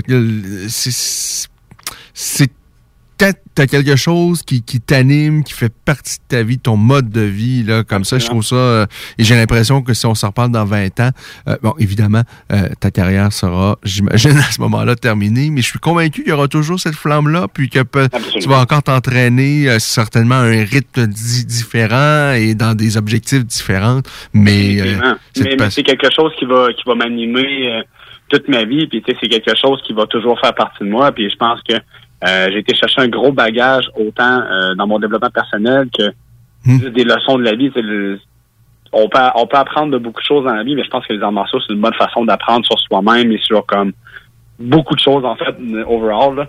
Euh, puis tu sais, c'est- c'est- c'est des choses qui vont être transmises, c'est sûr, dans éventuellement euh, dans le futur, dans l'éducation de mes enfants, ou tu sais, n'importe quoi que je vais n'importe quel défi que je vais avoir dans la vie, euh, c'est sûr que je vais l'aborder d'un peu de la même façon que j'aborde le domaine des arts martiaux, du combat, sais, avec une stratégie d'une certaine façon XY, puis une philosophie de vie, c'est certain. Là.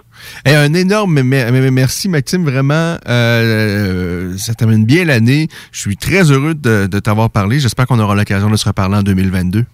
Certainement, certainement, tu m'appelles euh, quand tu veux, ça me fait toujours plaisir euh, de discuter avec toi. Salut, Maxime. À bientôt. Merci beaucoup. Bye.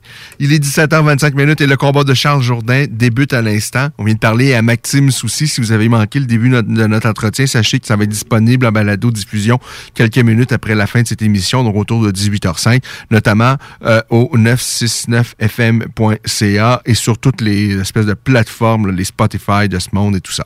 Euh, Charles Jourdain, donc, face à André Howell. Le combat vient de commencer il y a à peine quelques secondes. Déjà quelques beaux échanges de part et d'autre. Charles nous l'avait dit la semaine dernière, il va être un peu plus offensif. Et là, il vient de lancer quelques belles attaques, quelques coups de pied qui euh, vont certainement euh, amener euh, Howell à réfléchir de bons coups de pied sur sa jambe d'appui avant. Euh, lancé par Charles. Encore une fois, belle combinaison de Charles qui termine la combinaison avec un coup de pied au corps. Et ça, c'est tout ce que j'aime dans le pied-point. De terminer, de mélanger anglaise et par la suite de placer un coup de pied, soit au milieu de l'échange ou à la fin de l'échange. C'est vraiment ce que j'aime. Et Charles, qui est beaucoup plus offensif qu'à l'accoutumée, on est encore à corps, on vient de se séparer. Alors, je vous rappelle, Charles Jourdain face à André Howell, ça se déroule maintenant. Euh, euh, on est à Las Vegas. Juste avant, Raquel Pennington vient de battre Massy Chiasson par guillotine. Ça s'est fait euh, quelque part au milieu du combat, au milieu du deuxième engagement. Charles, qui est celui qui pourchasse André Howell présentement, mais il y a eu de beaux échanges de part et d'autre quand même. Mais Charles, qui est plus offensif, qui, qui démarre le combat en Lyon, chose qu'on n'a pas vu dans quelques-uns de ses précédents combats. Oh, be- oh, belle accélération de Charles avec son anglaise. Et comme on, s'en est parlé euh, au cours de la semaine dernière, on a parlé à Charles, il nous a dit que c'était son dernier combat de son, euh, de son contrat. Alors il y a beaucoup de pression. Charles doit vraiment aller chercher la victoire ce soir face à André Howell et on sent qu'il il est en mission de Charles Jourdain. Et là, on a une phase de corps en corps. Et attention, hein, les mains d'Ewell sont vives, puissantes. Charles a été touché, mais debout bien sur ses pattes, toujours tout à fait euh, lucide du côté de Charles, qui est toujours celui qui avance. Mais attention au contre d'Ewell. Du côté de la Ligue nationale, les Canadiens devaient affronter les Bruins ce soir. La COVID a frappé les Bruins. Il n'y aura pas de, de match ce soir entre le CH et euh, donc les Bruins de Boston pour ce samedi. D'ailleurs, plusieurs équipes qui sont affligées par la COVID présentement dans le monde de la Ligue nationale de hockey. Mi-chemin de la première reprise entre Charles et Howell. Donc, il reste un peu plus de deux minutes au premier round. Un round bien partagé. Euh, Charles vient de lancer un, bon coup de pied de la patte gauche, mais bien contré par son adversaire. Charles qui tente de s'installer, mais Ewell, dangereux en contre. On a un round amplement disputé. Et là, Charles qui accélère, tente un genou dans le corps à corps. Ewell se défend bien. Il reste une minute 43 à la première reprise entre Charles Jourdain et André Ewell. Du côté de la ligne nationale de hockey, on va faire le tour euh, euh, de ce qui va se passer euh, aujourd'hui dans les prochains instants. Vous dire que les sénateurs affrontent les Flyers, ça va se passer à Philadelphie. Les Kings seront en Caroline pour affronter les Hurricanes. Euh, les Blackhawks, eux, visitent les Stars à Dallas. Alors que les Devils de New Jersey se mesurent aux Red Wings, ça se passe à Détroit. Les Highlanders Edmonton, qui ont eu euh, des moments un peu plus compliqués dans les derniers matchs, affrontent les Kraken, ça va se passer à Seattle. Il reste une minute à la première reprise. Le Québécois Charles Jourdain est dans la cage de l'UFC présentement. Il affronte André Ewell dans un combat pour l'instant euh, où euh, Charles, c'est celui qui pourchasse, mais attention, Ewell est toujours dangereux et il a placé quelques beaux contres. Coup de genou à la euh, volée de Charles, malheureusement, ça n'a pas porté fruit. Il se fait renverser au sol. Ewell est dans la garde de Charles Jourdain. Charles qui travaille pour se relever Face à Ewell, Ewell se défend bien, toujours dans la garde de Charles. Il est donc sur le dessus. Il reste 25 secondes à la première reprise. Euh, c'est peut-être dans un round quand même âprement disputé, ce qui va, ce qui peut faire la différence aux yeux des, juges, le fait que Charles se retrouve au sol. Charles tente de se relever, c'est fait. Beau travail de Charles Jourdain pour se relever. Il reste 7 secondes au round. Charles y va d'une large main gauche qui a effleuré son adversaire. Ensuite, un coup de pied frontal. Vraiment un round. Un beau round. Et le fait que Charles se relève à la fin du round, moi, vraiment, c'est positif. Charles ne s'est pas contenté de travailler avec son adversaire dans, sa garde. Il a tenté de se relever euh, et il, a, il y est parvenu. Ça, c'est vraiment positif. Ben, les Panthères de la Floride, tant qu'à eux, seront au Minnesota pour croiser le fer avec le Wild.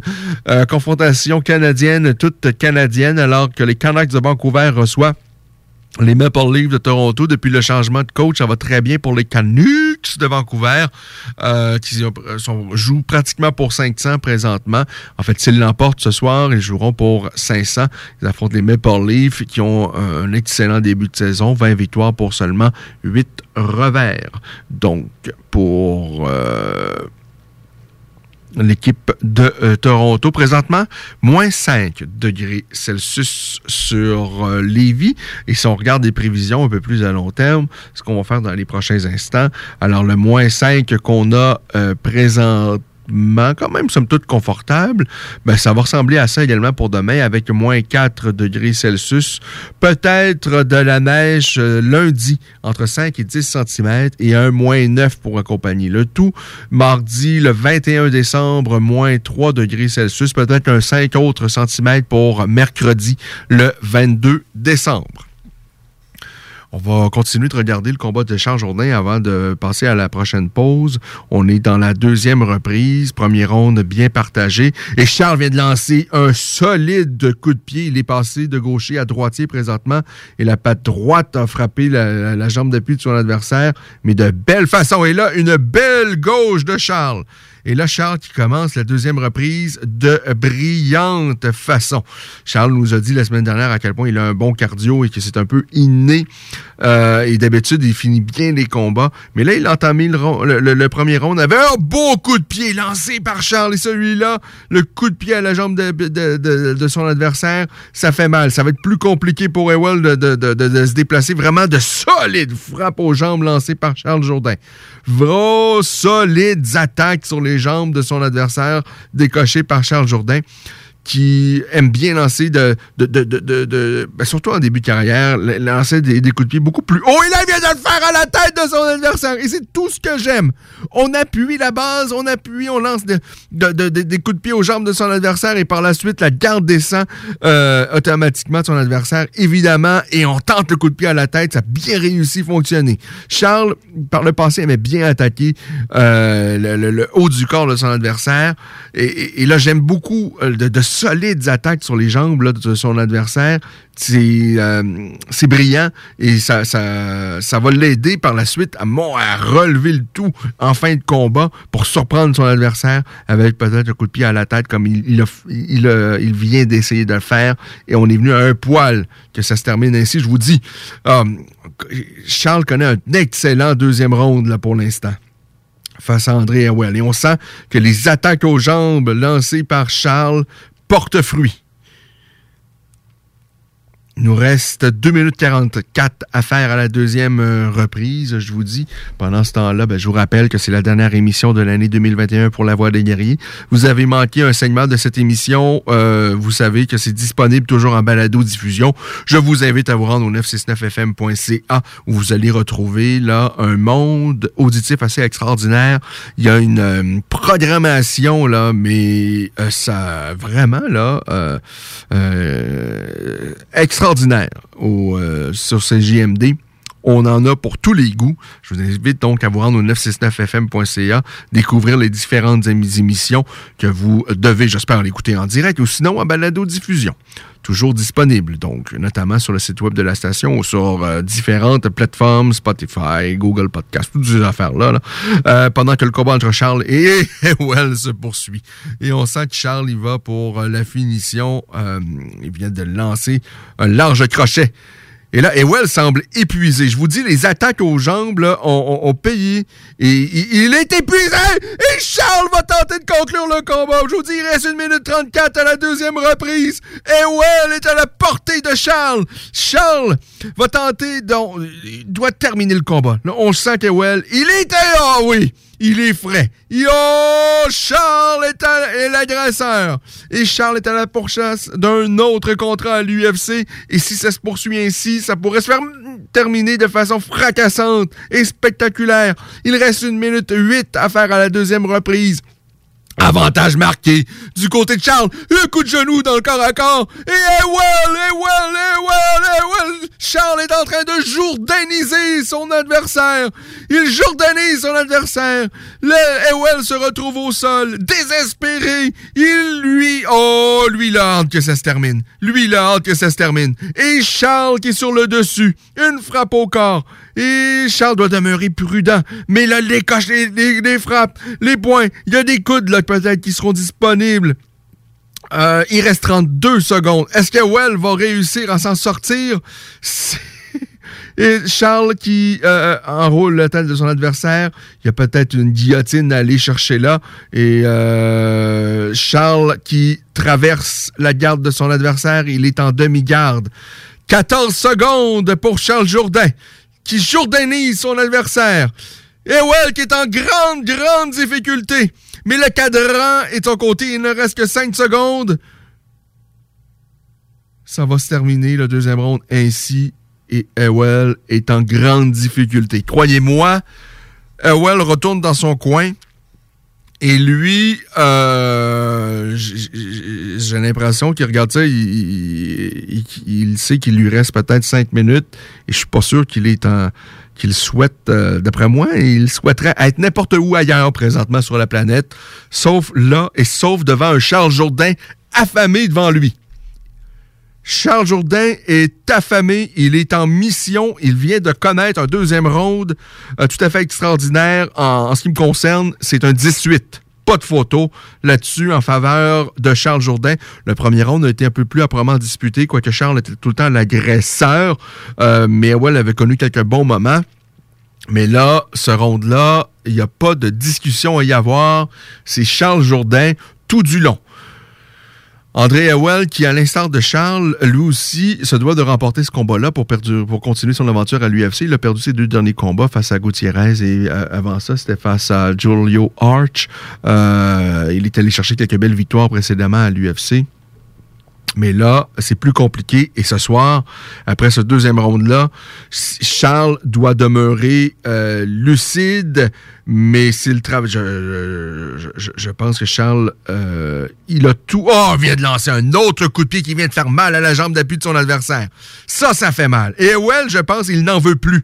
Il n'en veut plus de ses frappes. Et le coup de poing retourné que Charles vient de tenter, ce qu'il avait, euh, ce qui avait porté ses fruits euh, face au Québécois Alex Morgan dans le passé chez TKO. Et je vous dis, Ewell ne veut plus recevoir de coups de pied dans les jambes. Il n'en veut plus. Il a de la difficulté à se déplacer. C'est, c'est pas agréable. La vie d'André Well présentement, ce n'est pas agréable. Et quatre minutes et un peu plus et des poussières à faire au se Belle, beau crochet au corps. On, et on poursuit avec un crochet à la tête. Charles C'est tout à son avantage présentement. Coup de pied à la jambe. Charles qui vient encore une fois de marquer des points. Et Ewell est encore en difficulté présentement en début de troisième ronde. Euh, Charles peut conclure ce combat-là. Vient de lancer un autre coup. Je vous dis, Ewell ne sera pas capable d'en prendre beaucoup plus de ses frappes aux jambes. Et on le sent dans sa gestuelle, ça lui tente moins. Ça lui tente pas beaucoup à Ewell. Il vient lancer de larges crochets, toujours dangereux. Et Charles avait une accélération. Oh là là. Alors, tout avantage, Charles Jourdain. Je vous rappelle, c'est le quatrième et dernier combat de Charles avait dans cette deuxième entente qui le lie à l'UFC. Alors, il se bat pour un autre contrat. Il a voulu attendre la fin de son contrat pour prouver. Oh, là, écoutez, je vous dis, Ewell, ça lui tente pas. Il vient de regarder là le temps qui reste au combat et je pense qu'il semble euh, clairement trouver qu'il lui reste beaucoup trop de temps. Mais attention, il est encore dangereux. Il vient de lancer un coup de pied qui a un coup de pied frontal qui vient de toucher Charles Jourdain. Coup de genou sauté lancé par Ewell. Euh, il est toujours dangereux. Il est toujours en dangereux.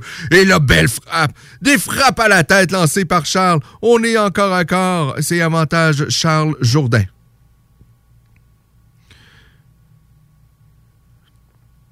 Oh, un autre coup de pied lancé à la jambe, lancé par Charles Jourdain, le Québécois, qui se dirige vers une victoire. Mais attention, à ce sport-là, vous le savez, tout peut se passer en une fraction de seconde. Et dans les derniers instants, il y a eu quelques flashs d'Ewell qui semble complètement épuisé, brisé.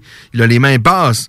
Euh, vraiment, là, euh, mais il a démontré quand même quelques flashs dans les derniers instants qu'il peut encore être dangereux, même s'il semble complètement, là, euh, au bout du rouleau. Coup de pied à la tête lancé par Charles, ça rate de très, très peu. Il reste peu de temps moins de deux minutes à faire à ce combat. Il est 17h40. C'est les derniers instants de l'année 2021 de la Voix des guerriers. Et je pense, en tous les cas, comme le disait si bien Bernard de Rome, si la tendance se maintient, l'année 2021 de la Voix des guerriers va se terminer avec une brillante victoire du, du Québécois Charles Jourdain. On est encore à corps. Avantage de Charles Jourdain. Lance quelques frappes au corps. Tente de de prendre possession du haut du corps de son adversaire pour lancer un coup de genou qui vient de toucher le corps d'Ewell. Ewell est en grande difficulté. Charles, un coup de genou qui passe. Ewell se fait brasser par le Québécois Charles Jourdain qui vient oh, de le... Oh, Charles qui vient de crier à son adversaire. Et on sent Charles oh, affamé qui est en plein contrôle de ce combat-là.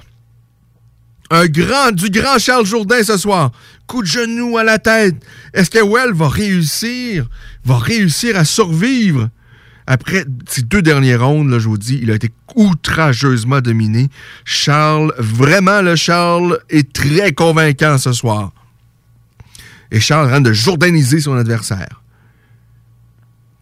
De le dominer en corps à corps. Ewell, lui, semble attendre seulement que euh, les secondes s'écoulent et là, on a les genoux qui sortent de partout, au corps, à la tête. Oh, il est en... Ça va pas bien pour André Howell. J'éprouve un peu d'empathie, d'ailleurs, présentement, pour, euh, pour l'Américain. Parce que c'est... Lui va connaître une fin d'année 2021 pas très joyeuse. Il aura été marqué par les frappes au à la jambe et par la suite, là, tout, y passe. Il reste 5 secondes. Oh, coup de pied retourné, mais c'est spectaculaire! Charles Jourdain va chercher la victoire. On sent un Charles heureux. Quelle brillante façon de conclure son année 2021. Quelle performance du Québécois. Charles R. Jourdain l'emporte, conclut son entente avec l'UFC avec une victoire convaincante. Et ça, c'est de bon augure pour 2022. Euh, c'est certainement un beau nouveau contrat, troisième entente avec l'UFC. Et c'est de bon augure. C'est le Charles que je veux voir. C'est le Charles que j'aime. C'est-à-dire, on lance de belles combinaisons pied-point. Ah, il l'a marqué avec de belles frappes aux jambes et on l'a senti un Charles affamé qui rentré dans le vif du sujet dès le début du combat. Brillante performance du Québécois Charles Jourdain. Euh, ah, quelle belle façon de terminer l'année 2021 avec une superbe performance de Charles Jourdain. L'athlète de 26 ans maintenant qui va chercher, c'est une, ce sera une douzième victoire si je ne m'abuse, et une belle, belle, belle, belle, belle, belle, bien belle performance. Pause, pause. 17h44, on est de retour pour la conclusion de la Voix des guerriers, au retour donc de, de, de cette pause. Rassemblez votre famille, vos amis ou vos collègues chez Barbies. L'endroit idéal pour célébrer les fêtes. Réservé dans l'un de nos trois restos. Le Bonneuf-Lévis et sur le boulevard Laurier à Sainte-Foy. Acclamé par la critique, le Kepler bord de mer sera la vedette de ton party du temps des fêtes cette année. Disponible dans sa version glaciale, c'est le temps de découvrir ou de redécouvrir ses arômes vibrants de fraises des Appalaches, de concombres du Saguenay et d'algues wakame de Gaspé. Un pur délice qui plaira autant aux amateurs de gin les plus expérimentés qu'à ceux en quête d'un gin préféré. Disponible maintenant à SAQ, Kepler, créateur d'univers. Snackdown Italie. Des munchies de partout. Des boissons exotiques. C'est là. Snackdown. Direct à côté de la SQDC sur Président Kennedy. Dedans la maison d'herbe. Snackdown is in town. Va chercher ton snack. On est sur Instagram. Je suis des arrivants. Snackdown. Ah ouais, par là. Le 14 mai, directement sorti du 92 à Paris. Pour la première fois au centre Vidéotron, la ville de Québec reçoit le Duc de Boulogne. Pas de grammy, pas d'envie sur le bateau pirate mot vif. Manque pas ta chance. Billets en vente au ticketmaster.ca. Pas d'histoire, t'as pas de vécu, j'étais trop gâté. Les nougateries de l'île d'Orléans et du quartier Petit Champlain tiennent à vous souhaiter de joyeuses fêtes. Que l'année qui arrive vous apporte joie, bonheur et beaucoup de nougats. Notre équipe héroïque vous remercie pour votre fidélité et continue de vous servir avec le sourire. À la nougaterie, on nous gâte. Pour plus d'infos, www.nougateriequebec.com. Ici Martin Carly, vulgarisateur scientifique. La vaccination des 5 à 11 ans contre la COVID-19 est commencée. En tant que parent, vous vous demandez peut-être si le vaccin est sécuritaire et efficace. La réponse est oui. Le vaccin est approuvé par Santé Canada et a fait l'objet d'études de qualité portant sur des milliers de personnes, dont des jeunes. Des experts suivent aussi de très près toute manifestation indésirable qui pourrait survenir après la vaccination. Pour plus d'informations, rendez-vous sur québec.ca oblique vaccin jeune. Un message du gouvernement du Québec. Le sport expert Atmosphère Entrepôt du hockey des Galeries Chagnon aimerait prendre le temps de remercier les gens de Lévis et des alentours pour leur support continu au fil des années. Un gros merci du fond du cœur et un joyeux temps des fêtes au nom de toute l'équipe. Vivez la magie des fêtes dans un site enchanteur à l'auberge Godefroy, à mi-chemin entre Montréal et Québec. C'est l'endroit idéal pour une escapade hivernale, avec son espace aqua détente 4 saisons. Visitez aubergegodefroy.com. Eh oui! Dès le 15 décembre, la Petite Grenouille Charlebourg revient en force chaque jour dès 21h dans le Québec Beau du 2101 des Bouvrailles. Des chansonniers, les soirées du Boc, des tournées de shooters et des promos comme dans le temps. On vous a préparé tout un party le 31 décembre avec le Chris Chelios Band et le band hommage à Bob Bissonnette. Visitez notre page Facebook La Petite Grenouille Charlebourg pour en savoir plus sur tous les événements à venir. J'espère que mes patins sont aiguisés. J'espère que mes lacets sont pas trop magrés. Le groupe DBL, service expert en toiture et construction à Québec, souhaite un merveilleux temps des fêtes à tous et en profite pour vous remercier de nous permettre de vous servir au quotidien. Prenez le temps de vous faire plaisir et de dire à vos proches combien ils comptent pour vous. Joyeuses fêtes de la part de toute l'équipe du groupe DBL. 791 boulevard Pierre-Bertrand. GroupeDBL.com. Cher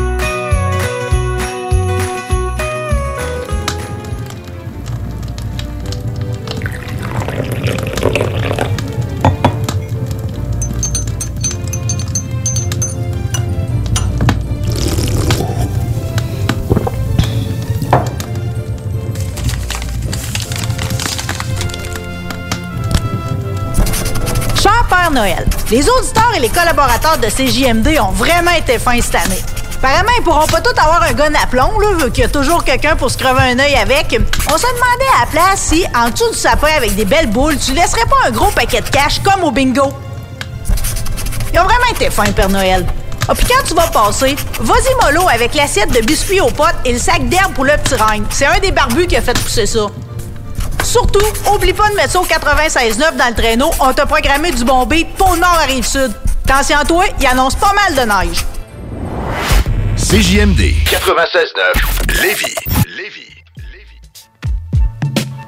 One of the greatest rapper walk, I'm saying. In the field making my brick without haying.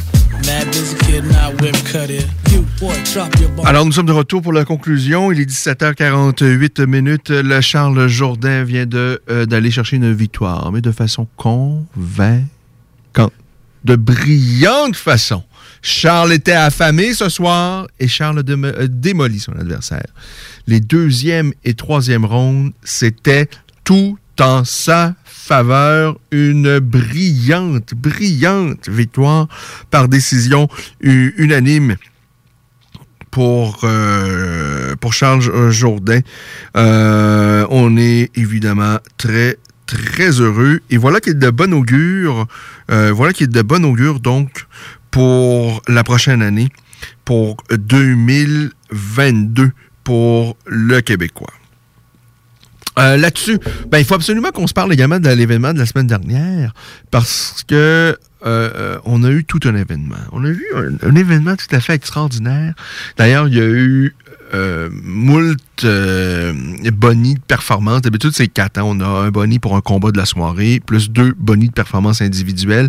La semaine dernière, le combat de la soirée décerné à Cruz et Munoz. Et par la suite, dans les bonnies de performance, on a Oliveira, Pena, Kai Fran- France, Sean O'Malley, Tai Tuivasa et Bruno Silva. Alors, une pluie de bonnies de performance qui s'est abattue sur euh, les combattants de l'UFC la semaine dernière et avec raison parce qu'on a eu un événement tout à fait extraordinaire. Je l'ai évoqué tout à l'heure au cours de l'entretien avec Maxime Soucy, mais et à chaque fois que je parle de Dominique Cruz, je dois euh, dire à quel point je suis admiratif devant euh, cet homme-là. Il est, il a 36 ans, Dominique Cruz. Il, a été victime de plein de blessures. Il évolue dans une catégorie où il y a euh, où la compétition elle est très Il a de la jeunesse, mais lui à 36 ans brille encore. Il est allé chercher une deuxième victoire consécutive et beaucoup plus convaincante que sa, sa précédente victoire face à Kazi Kenny. Il a battu Pedro Munoz par décision unanime. Il a eu des moments très compliqués dans ce combat-là, mais il est revenu, mais en force par la suite. Vraiment, Dominic Cruz, c'est un phénomène et je suis fan. Euh, je suis pas tant fan parce qu'il a un jeu vraiment inorthodoxe de, de, de, de- de mouvement euh, debout. Euh, ce qui fait en sorte que souvent, je trouve que euh, il n'y a pas vraiment de puissance dans ses frappes, mais il peut prendre ses adversaires à contre-pied. Et je vous dis, c'est pas fait pour tout le monde. Là. Les mouvements, c'est son jeu de pied, parce que bien, bien, bien les combattants, je pense qu'à tenter de, combattre de la façon de, de Dominique Cruz, ça, ça jouerait contre eux. On se mêlerait dans nos papates. Mais dans le cas de Dominique Cruz, euh, il est tellement brillant, il est tellement intelligent, euh, et c'est ce qui fait en sorte qu'il a du succès. Euh, et, ce gars-là est extraordinaire. Je vous dis à tel point, il a eu de nombreuses blessures. Il, là, il revient, il va chercher une autre victoire. Il a 36 ans, superbe combat face à Pedro Munoz. Il y a Josh Emmett également qui a battu Dan IG dans un combat âprement disputé, donc par décision, mais un beau combat. On a vraiment eu de beaux échanges de part et d'autre. Sean O'Malley, il est, il est brillant debout, vraiment là, d'une précision. Il est allé chercher une belle victoire, Sean O'Malley, que lui également a surveillé de très très près en 2022, Sean O'Malley. Kyle Cara France et Cody Garbrandt. Eh bien, Cody Garbrandt, changement de catégorie de poids, on descend, mais même résultat, il se fait passer le KO. Ça va être compliqué, je pense, la suite des choses pour Cody Garbrandt. Euh, très compliqué. Euh, du côté de Jeff Neal, il bat Santiago euh, Ponzi Ibio par décision euh, partagée. Juliana Pena, ça c'est la grosse, grosse surprise de l'année. Elle dispose d'une Amanda Nunes. Mais que s'est-il passé avec Amanda Nunes, sincèrement? Euh, moi, j'ai été surpris avec la rapidité où elle a abandonné, où elle a euh, tapé euh, étranglement arrière, mais elle avait... Pena n'avait pas installé ses crochets. En tous les cas, je pense que celle qui a gagné ce combat-là, c'est celle qui était le plus affamée, clairement, celle qui voulait le plus. Est-ce qu'Amanda Nunes s'est embourgeoisée un peu au cours des derniers... Bien évidemment, elle a eu tellement de succès. Championne dans deux catégories de poids, elle semblait imbattable.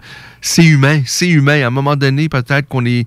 euh, on pense que les choses vont continuer à être tellement faciles qu'on a fait peut-être un peu moins en entraînement, ou peut-être que euh, on a tellement gagné et, qu'on n'a plus grand-chose à gagner qu'on veut plus nécessaire, on n'est plus prêt à, à, à tout donner dans la cage. C'est ce que je, crois qu'on a vécu. Je pense qu'on n'a pas vu une Amanda Nunes euh, qui, euh, dans la deuxième, après avoir dominé le premier round, hein, euh, moi je vous dis, dans les premiers instants, elle donne un coup de pied à Pena, elle tombe au sol, elle l'a bousculé par la suite avec ses poings. Euh, Pena a mal paru là, dans quelques moments, euh, quelques-uns des moments du premier engagement. Mais dans le deuxième, il y a eu un échange debout où Nunez a, a- a pas tenté de rien bloquer, de rien esquiver. Elle a tout simplement échangé machinalement. Juliana Pena a fait la même chose, mais elle, elle, elle- elle a vu l'opportunité. Elle a compris que son opportunité, c'était là. Alors, c'était pas le temps de jouer en finesse. C'était, c'était le moment présent et on va tout garocher là et en souhaitant, euh, que, en souhaitant avoir le meilleur. Et elle a eu le meilleur et Nunez a perdu. Mais je pense que ça met la table pour une revanche en 2022. Et, je pense toujours que Nunez est largement supérieur à Pena, si tant est qu'on retrouve une Nunez affamée et prête à tout donner dans la cage. Parce que la semaine dernière, elle n'était pas prête à tout donner. Euh, c'est pas vrai qu'à ce niveau-là, on abandonne sur un étranglement arrière qui est pas bien verrouillé, où les, les crochets sont pas installés. Euh, Peut-être que c'était une question de quelques secondes, mais Nunez a pas tenté de se débattre trop trop. Et c'est sûr qu'elle s'est fait poivrer debout, là, on comprend. Mais, mais bon. Poirier, encore une fois, combat de championnat du monde, s'incline par étranglement arrière, tout comme euh, Khabib euh, lui avait fait subir. Cette fois-ci, c'est Charles Oliveira. Premier round en avantage de Poirier. Les deux, les, les- deux suivants avant l'étranglement arrière à l'avantage de Charles Oliveira, euh, qui, a, dans le corps à corps, a été vif, a lancé de beaucoup de genoux. Euh, son coup frontal également, comme nous l'a- l'avait évoqué Charles Jourdain, a porté ses fruits. Alors, belle victoire de Charles Oliveira au dépend de Dustin Poirier.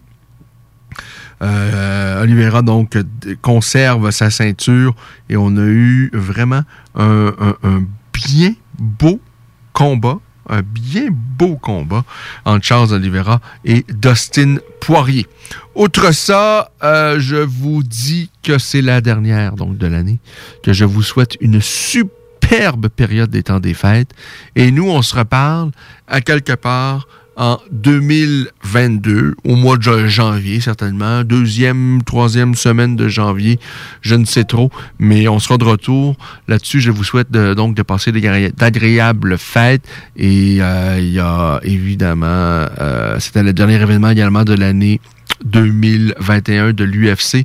Prochain rendez-vous de l'UFC, ça va, euh, ben, évidemment, il y a la carte d'aujourd'hui qui va se conclure et sinon, c'est le 15 janvier prochain. Bye! Joyeuses fêtes sur les, sur les ondes, évidemment, de CJMD. Et là, on vous laisse entre bonnes mains. On s'occupe bien de vos oreilles pour le reste de la soirée. Ça va être le Party 969 euh, qui euh, prend l'antenne dans les prochains instants. Et il y aura de la bonne musique. Désolé, pour vous accompagner tout au cours de la soirée.